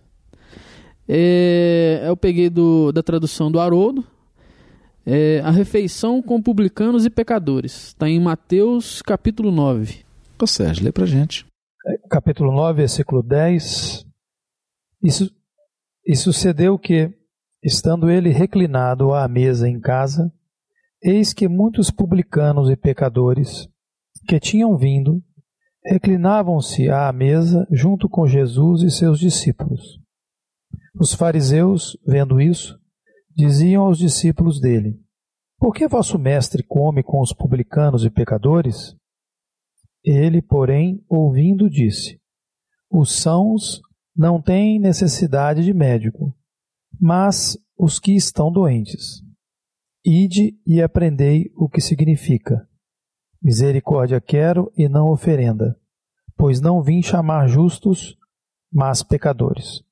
Eu acho que tem muitos elementos É, olha, dentro dessa essa é- passagem. Essa é né? uma passagem riquíssima, né? De, de, de elementos dos costumes da sociedade da época. né? Ah, Até interessante ver a tradução aqui, algumas palavras, né, Haroldo? Até no finalzinho aqui. É, Misericórdia quero e não sacrifício, que é a tradução comum, né? isso. E aí o sacrifício ele abre precedente para você interpretar se você não tiver contextualizado com o Antigo Testamento, Exatamente. né, numa ideia diferente. Aí, Fredinho, você falou uma coisa maravilhosa, porque eu coloquei uma nota, nota 5, Isso. nessa palavra. Olha, olha o que, que eu escrevi. LIT, ponto, que é literalmente, literalmente está escrito assim, lá. A palavra que está lá em grego é sacrifício no sentido de coisa sacrificada. A coisa que foi sacrificada no altar. Oferta, oferenda ou serviço do culto. Eu já vi muitas pessoas interpretando esse versículo falando do sacrifício individual no sentido do esforço para se fazer algo. Tem nada a ver com a palavra original do texto. Exatamente. A palavra original do texto não está falando no sacrifício no sentido do esforço, da privação, da dificuldade para você atingir a uma meta ou para você conquistar algo de material ou de espiritual. A palavra que está aqui nesse versículo é oferenda, é o sacrifício no sentido daquela coisa que foi levada ao altar E como ofertada. ofertada a Deus como um sacrifício E que fazia Então- parte da cultura desse povo desde Moisés. e que fazia parte da cultura e de todos os povos da região, né? Porque todos tinham altares. Então, olha que complicado isso, porque se uma pessoa pega essa frase, misericórdia quero e não sacrifício, ele vai falar assim: ah, não, eu não vou na academia fazer ginástica, não. Porque musculação exige sacrifício e Jesus está dizendo assim: misericórdia quero e não sacrifício. Tanto que você colocou oferenda, né, Haroldo? No, no seu eu pus texto aqui. oferenda É, exatamente para fugir desse, Do erro, né? desse, dessa possibilidade de, de enganar o leitor, do leitor se enganar. E pus uma nota, e pus uma nota explicando. A palavra é sacrifício no sentido de coisa sacrificada, oferta, oferenda ou serviço do culto. Você pode escolher. Se você não gostou de oferenda, você pode pôr serviço do culto, você pode pôr oferta, você pode pôr coisa sacrificada. Eu te dei todas as opções do dicionário para colocar. Ainda escrevi assim: todas as oferendas prescritas na Torá, inclusive o sacrifício de animais, bem como o serviço para a manutenção do culto prestado pelos, sacerdotes. Então, o que, que Jesus está querendo? O que, que ele está dizendo aqui? Eu não quero ritual religioso. Eu quero misericórdia. Não, e ele está fazendo isso exatamente porque os fariseus questionam o fato dele estar comendo com publicano e pecador. pecadores. E Gente, aí, como é importante a gente poder ter essa o, tradução fa- hoje nas o- mãos, o, viu, o gente? fariseu, a- a- a- assim, vinculado ao, ao texto original, a, a, a, o formalismo da prática, para ele aquilo era uma coisa ina, inadmissível. Inadmissível. E por que, Sérgio? E aí- Agora foi bom esse gancho que você abriu. Porque aí nós vamos lá para o estado dos costumes e da sociedade judia naquela época. Para a gente entender essa passagem. Vamos lá, o estado dos costumes e da sociedade judia naquela época, como recomenda Kardec no item 3 do Notícias Históricas. Hoje, você vai no McDonald's, você come em pé, pede lá um, um sanduíche, você não sabe quem está do seu lado, você está com pressa, senão você não estaria comendo um McDonald's. Ou então você é um, um afissurado pro McDonald's, Um fast food. é um fast food. Você foi lá em pé, tá minimamente preocupado quem está do seu lado, se essa pessoa é de boa índole, se é de má índole. Por quê? Porque para nós o ato de comer é o ato de comer. Eu tenho que mastigar e encher minha barriga. Eu não quero saber quem está do meu lado, quem não está, se tem gente conversando, se não tem, o que, que as pessoas estão conversando. Não tem. Eu estou em pé comendo. E outra coisa, se bobear, você chega lá nem lava a mão. Pede lá o Big Mac, tem lá um negócio, você taca ketchup, tá comendo aquele negócio, tomando sua Coca-Cola, seu refrigerante. Mas na Judéia de dois mil anos atrás, Agora, meu amigo, na Judéia, antes da refeição, você tinha que fazer um ritual de lavagem das mãos, Prato. recitando preces, preces, enquanto você lavava a mão. Você não comia em pé. A mesa era baixinha, então não tinha cadeira. A mesa era baixinha, então as pessoas ajoelhavam com os pés para trás e reclinavam para comer. Na mesa tinha azeite, pão e, e não tinha garfo e faca, vários talheres e um copo de cristal. As pessoas punham a mão. Daí a importância de lavar a mão. tá? Porque se chegasse alguém da construção civil com a mão cheia de cimento, né? Um trabalhador lá, coitado. E fosse comer na época de Jesus, né? se tivesse construção civil naquela época, ninguém ia comer com ele. Porque imagina ele com aquela mão de cimento, metendo a mão na cumbuca de azeite. Ele sujava todo mundo. Sujava tudo. Então tinha todo um ritual para lavar a mão. pra Por quê? Porque as pessoas comiam com a mão. Elas se reclinavam. E para o costume dos fariseus, você tinha que estar cercado de pessoas fariseus, puros, porque eles se julgavam observantes da Torá, portanto puro. E todo mundo que não observava a Torá era impuro. Então, para eles, o ato de comer ao lado de um pecador, de uma pessoa impura, os tornava impuros, impuros. O simples fato de estar ao lado de alguém impuro, a impureza, eles acreditavam que a impureza passava para eles. E quando você está impuro, você não pode comer. Então, você não, na tradição e na cultura deles, você não poderia comer ao lado de uma pessoa de má vida. e, e como eles identificavam Jesus como mestre aqui nessa passagem, como o mestre devia conhecer as escrituras, Eles acham tal- no mínimo incoerente um mestre da Torá, um profeta, um homem que domina as escrituras, cometeu um erro, segundo eles, segundo a cultura deles, um erro tão absurdo como esse, que é Jesus ao lado de publicanos e pescadores fazendo a refeição. Muito bom. Agora, peraí. Nós temos mais elementos aqui para quem está começando a estudar o Evangelho. Haroldo, por que que misericórdia quero e não oferenda está entre aspas? É, nós colocamos entre, entre, é, entre aspas por ser uma frase proverbial. Então aí tem uma outra característica. Na época de Jesus, que não tem nada de extraordinário nisso. Olha, vá ao Nordeste, senta numa praia e veja aqueles repentistas nordestinos chegando e, e- e, na hora compondo uma musiquinha lá. Tem toda uma característica, tem uma rima, tem toda uma tradição. Pensa no cordel. É, como que eles fazem aquilo? A sociedade de Jesus da época era uma sociedade em que eles adoravam frases proverbiais. Até porque eles precisavam memorizar, né, Haroldo? Precisavam memorizar. Então, quanto mais chocante a frase, quanto mais proverbial a frase, mais fácil de você causar uma impressão. Então já era algo que eles já conheciam. Era uma De- frase que eles já conheciam. O Velho Testamento, assim, tá repleto. Se você sacudir cada capítulo do Velho Testamento, cai umas dezenas de, de provérbios. Essa frase, é, conforme a fala do Haroldo aqui, está lá em Oséias, capítulo 6, versículo 6.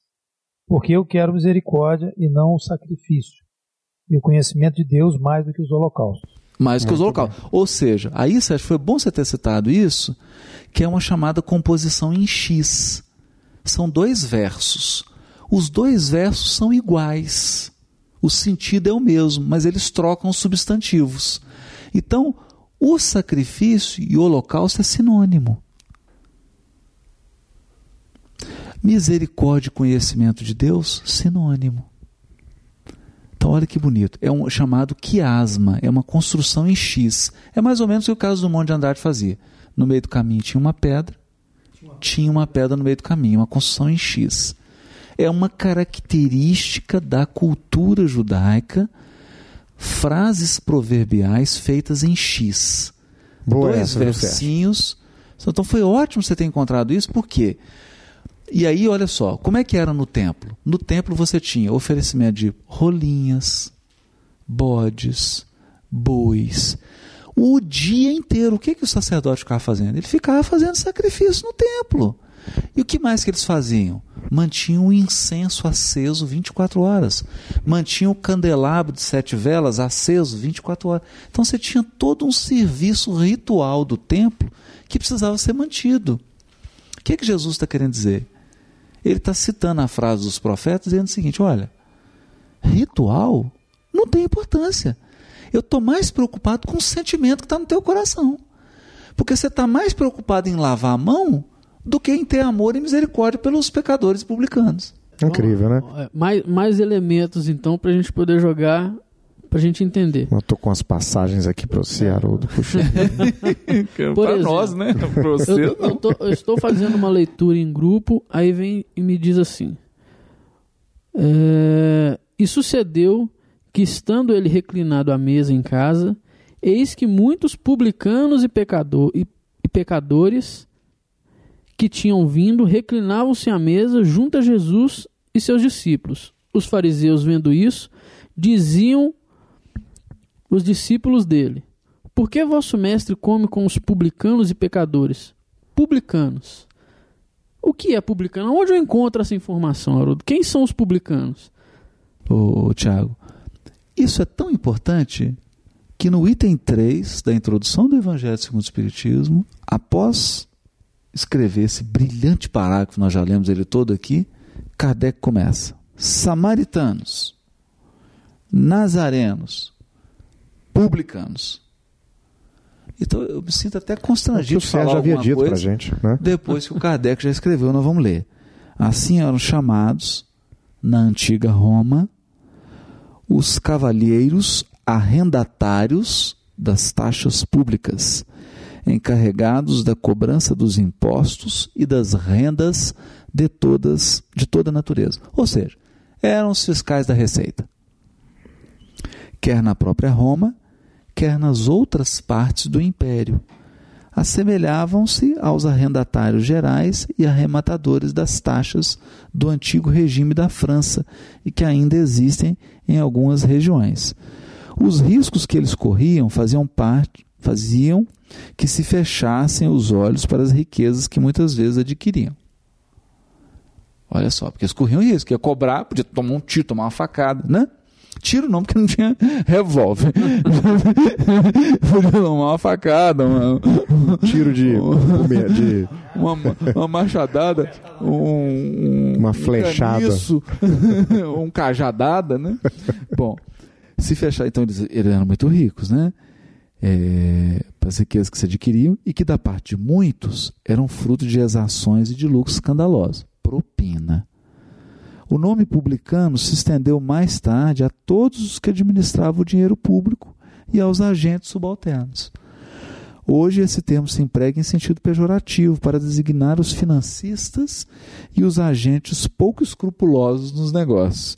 Disse às vezes ávido como publicano, rico como um publicano, com referência a uma fortuna de má procedência. E o Kardec continua explicando. Interessante que, que o Kardec faz o que você disse mais cedo aí, Haroldo. Ele vai no passado, né, no contexto presente e vem traz para o futuro. Para né, tentar entender muito bom, né? a palavra naquele contexto. Então é. é. muito importante ler a introdução do Evangelho segundo o Espiritismo, porque tem Não, tudo explicando e, lá como e ler os dicionários, porque o Sim. Kardec ele pegou algumas palavras para dar de exemplo, ele não pegou não, todas as claro palavras do Evangelho. Porque seria um absurdo exigir do codificador fazer esse esforço que nós devemos fazer. É isso que o Haroldo está falando, gente, é, é fazendo analogia para talvez tornar mais didático o trabalho de todos nós. Imagina que você está conhecendo uma nova língua. Para que você possa conhecer uma nova língua, você precisa de um dicionário que traduza o vocábulo daquela língua para a sua língua. Você vai estudar inglês, tem um dicionário de inglês. Vai estudar alemão, de alemão. Vai estudar esperanto, tem um dicionário de esperanto para o português. Então, o que o Haroldo está recomendando aqui e acho que em boas lojas que, que trabalham com produtos bíblicos, né, Haroldo, é possível você encontrar dicionário da Bíblia. Né? O dicionário da Bíblia ele, ele vai trazer verbetes e onde ele abre esse tipo de, de, de explicação que o Haroldo leu para nós aqui, que está no Evangelho segundo o Espiritismo, e que provavelmente o Kardec deve ter consultado, porque na época dele também devia ter dicionário da Bíblia, não tem a menor dúvida disso. dicionários, Sérgio, porque os franceses são geniais é, na, na produção desse tipo de conteúdo, eles são muito meticulosos, né? nessa questão intelectual. Então, na época do Kardec, excepcionais enciclopédias. Basta pensar que os enciclopedistas Exato. são Todos franceses, franceses, quer é. dizer, eles têm uma tradição nisso, né? Então, gente, se vocês quiserem é, estudar o Evangelho de maneira rotineira, é, é, recomendável sim que vocês tenham com vocês é, um dicionário, um bom dicionário da, da Bíblia, é, porque ele vai te dar esses aspectos históricos, esses aspectos geográficos, dependendo da, da, da região onde a passagem aconteceu, e que vão enriquecer a leitura, porque eles vão conseguir contextualizar, né, Haroldo? Como você colocou para nós aí hoje. E aí, no, no portal C, www.portalcer.org. Abaixo desse podcast você está vendo aí algumas fotos de alguns livros, a capa de alguns livros, que aí tem o nome do autor, tem editora, tem tudo, já tem o jeitão do livro. Muito bom. Que nós consideramos fundamentais para que você caminhe com uma certa segurança. É claro, você não precisa adquirir isso tudo de uma vez. Talvez nem precise um indivíduo adquirir, às vezes um grupo de pessoas, 10 pessoas, adquiro, faço uma, uma, uma, uma cotização, uma, uma cotização para adquirir, porque tem algumas obras que são caras, mas nós separamos aí assim um básico para que você não cometa gafes assim imperdoáveis, né? para que você tenha um mínimo de respaldo ao fazer uma afirmação, ao, ao, ao se manifestar sobre um versículo do Evangelho. Eu acho que é isso, né, Tiago? Ah, eu tô satisfeito. Eu não tô não, eu quero não. mais. tô satisfeito tô por querendo enquanto. muito mais. Porque como disse, assim, não dá para diluir demais, né? Senão esse suco vai virar água e não vai ter sabor. Vamos deixar o pessoal, assim como nós estamos fazendo os nossos estudos, que eu tenho certeza que vai chover pergunta, viu, Haroldo? E agora, né, Tiago? Eu, eu tô doido para ver os amigos que acompanham você postando coisas que estão descobrindo nos dicionários, para a gente iniciar um movimento de troca pela internet. Olha, nós temos uma comunidade espírita de milhões de pessoas. Você imagina se desses 12 milhões de espíritas, que é o dado do último censo, 12 milhões de espíritas, se um milhão estivesse compartilhando com a gente estudos e pesquisas do Evangelho. Pois é. Imagina é. o arquivo que nós montaríamos do Evangelho. Então, gente, por favor, pesquisa aí, compartilha com a gente, vamos trocar informação, vamos estudar juntos, né? Porque juntos nós seremos uma comunidade forte, milhões de pessoas pesquisando, procurando, compartilhando. Olha, vai ser uma coisa maravilhosa, hein? Haroldo, você que viaja o Brasil todo aí, né? E até é, o mundo inteiro, né? Falando de espiritismo e tal. Você tem conhecido grupos que estão estudando e que estão conseguindo é, chegar a conclusões razoáveis, satisfatórias. Muitos grupos, Fred. No É. Brasil e no exterior. É, e- grupos e- estão se formando.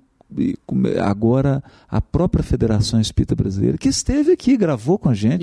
Isso, é um, Um programa, que vai ao programa- ar, né? no programa da Federação Espírita de estudo sistematizado do Evangelho, inclusive seguindo muito da metodologia de Honório Abreu.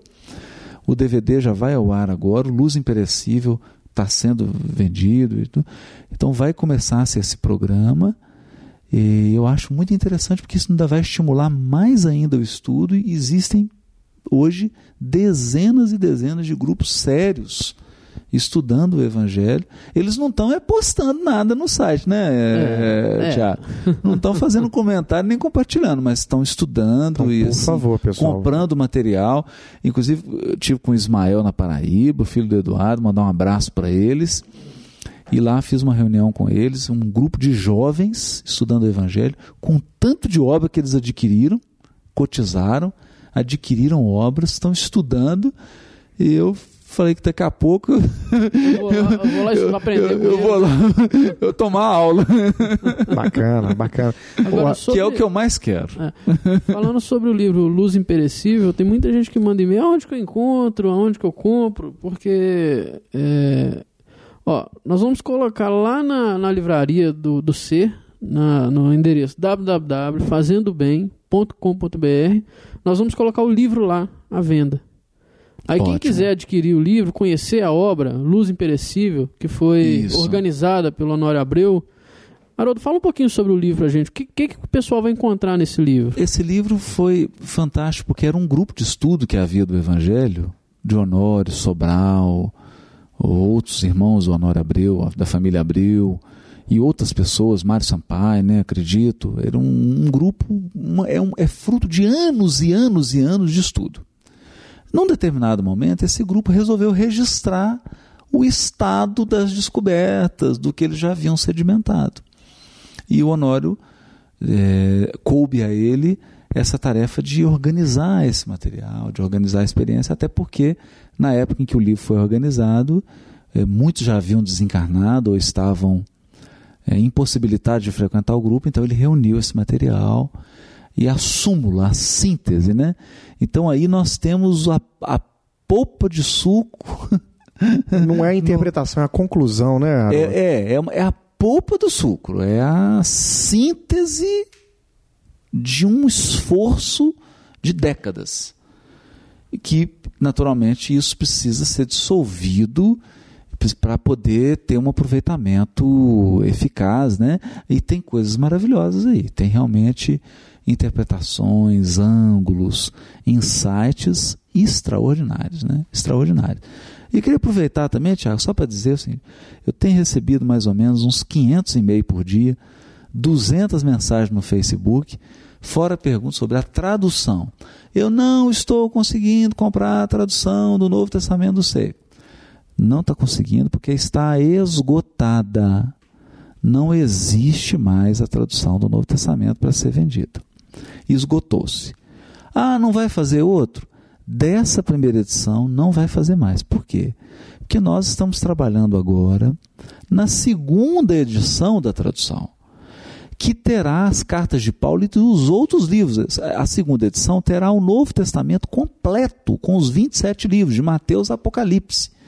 E nós, se Deus permitir, e se a gente conseguir manter a disciplina para isso, nós pretendemos aí estar no Natal desse ano, início do ano que vem no máximo, colocando no mercado a segunda edição, e aí todos vão poder adquirir a edição revista, corrigida e ampliada. Por agora, não tem jeito.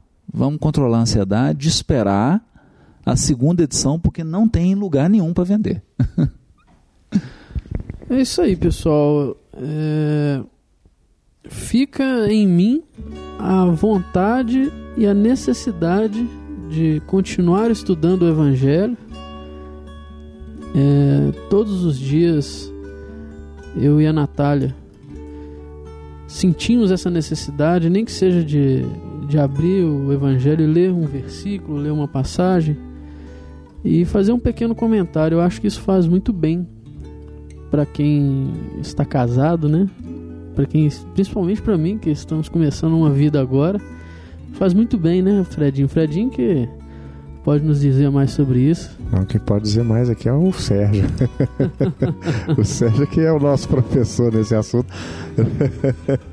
Mas não só para quem tá casado, para todo mundo, com né, certeza. Fredinho? Acho que acordar de manhã e abrir o evangelho fazer uma leitura é algo que faz bem ao espírito, né? Com certeza. Agora, o Tiago, eu tô, eu, você perguntou se a gente estava satisfeito. Eu, eu disse que não, né? Então, já que nós temos que encerrar, eu vou deixar minha provocação para o futuro. A tentação no deserto, Haroldo. Eu quero te ver interpretando isso aqui, Haroldo. Essa, essa é boa. Né? Essa é boa. Mas tem uma dica boa aí, viu, Fred? É, A dica boa é o seguinte: é, está no início do Evangelho de Mateus, e em que Mateus, os primeiros capítulos do Evangelho de Mateus, ele faz Jesus reviver a história do povo hebreu. Então, tudo que aconteceu com o povo hebreu volta a acontecer com Jesus. Então, Moisés fugiu para o Egito, Jacó fugiu para o Egito, Jesus também fugiu com Maria e José para o Egito. É, aconteceu isso, é tanto que ele começa com a genealogia. Então a dica para interpretar a tentação é entender que esses, essas três tentações foram os três testes que o povo hebreu sofreu no deserto durante os 40 anos que ele peregrinou no deserto. Com uma diferença: o povo hebreu caiu nos três testes. Ele, ele não foi capaz de passar nos, nos testes. Ele vacilou nos três testes a que foi submetido. E Jesus não. Passou pelos, por esses mesmos três testes, simbolicamente não em 40 anos, mas em 40 dias, no mesmo deserto, mas agora ensinando como que se é aprovado no teste. Então essa aí é uma aula de Jesus de como passar no vestibular, né? muito bem. Como ser aprovado nos três testes. É, realmente é um suco que. Eu tenho 10 perguntas para fazer, mas fica para a próxima. Fredinho, graças a Deus você tem 10 perguntas pra fazer. Não, porque eu- vamos gravar mais podcast. Eu vou, eu vou ficar quieto aqui, senão daqui a pouco o Haroldo vira e fala assim, então vai estudar. Não, que isso. Então vamos estudar, né? Vamos estudar. Porque é uma riqueza, né, Fred? Você- Claro. Cada um você vai abrindo. É, Eu, eu falo, eu até coloquei isso de uma maneira metafórica no livro Parábola de Jesus, que era como um vinho. É, no sentido técnico, né? Não é. Que você abre um vinho e com o tempo ele começa a exalar aromas, ele começa a apresentar cores, ele começa a apresentar sabores que só uma sensibilidade muito refinada para perceber. Assim é uma passagem do Evangelho. Se chega aqui um Alcione, uma Lívia, um Emmanuel, eles vão enxergar cores, sabores e aromas aí que nós, espíritos grosseiros, pelo, menos falo por mim, nem senti. Nem passou pela, porque eu não tenho sensibilidade para captar, né? E um espírito mais sensível, mais iluminado, vai tirar, extrair mais coisas. Então é, é realmente um exercício de sensibilidade, de crescimento. Cada passagem do Evangelho é um desafio. É um desafio para quem lê, para quem estuda e para quem tenta viver. Muito bom. É isso aí, Haroldo. Como eu disse, isso é uma jornada. É uma jornada. Tem data para começar. Literalmente, essa é uma metáfora maravilhosa essa, não Sérgio. tem, não tem fim, não. É, é um caminho aberto e eu espero que cada um de vocês que estejam aqui compartilhando esse podcast conosco tenha o mesmo prazer que nós estamos tendo de Puxa vida. caminhar isso aí. Uns mais rápido, outros mais devagar, Não é- mas isso- nunca deixamos isso- de andar. isso- nós temos uma eternidade para fazer essa jornada, então. Não podemos parar de caminhar, temos que caminhar.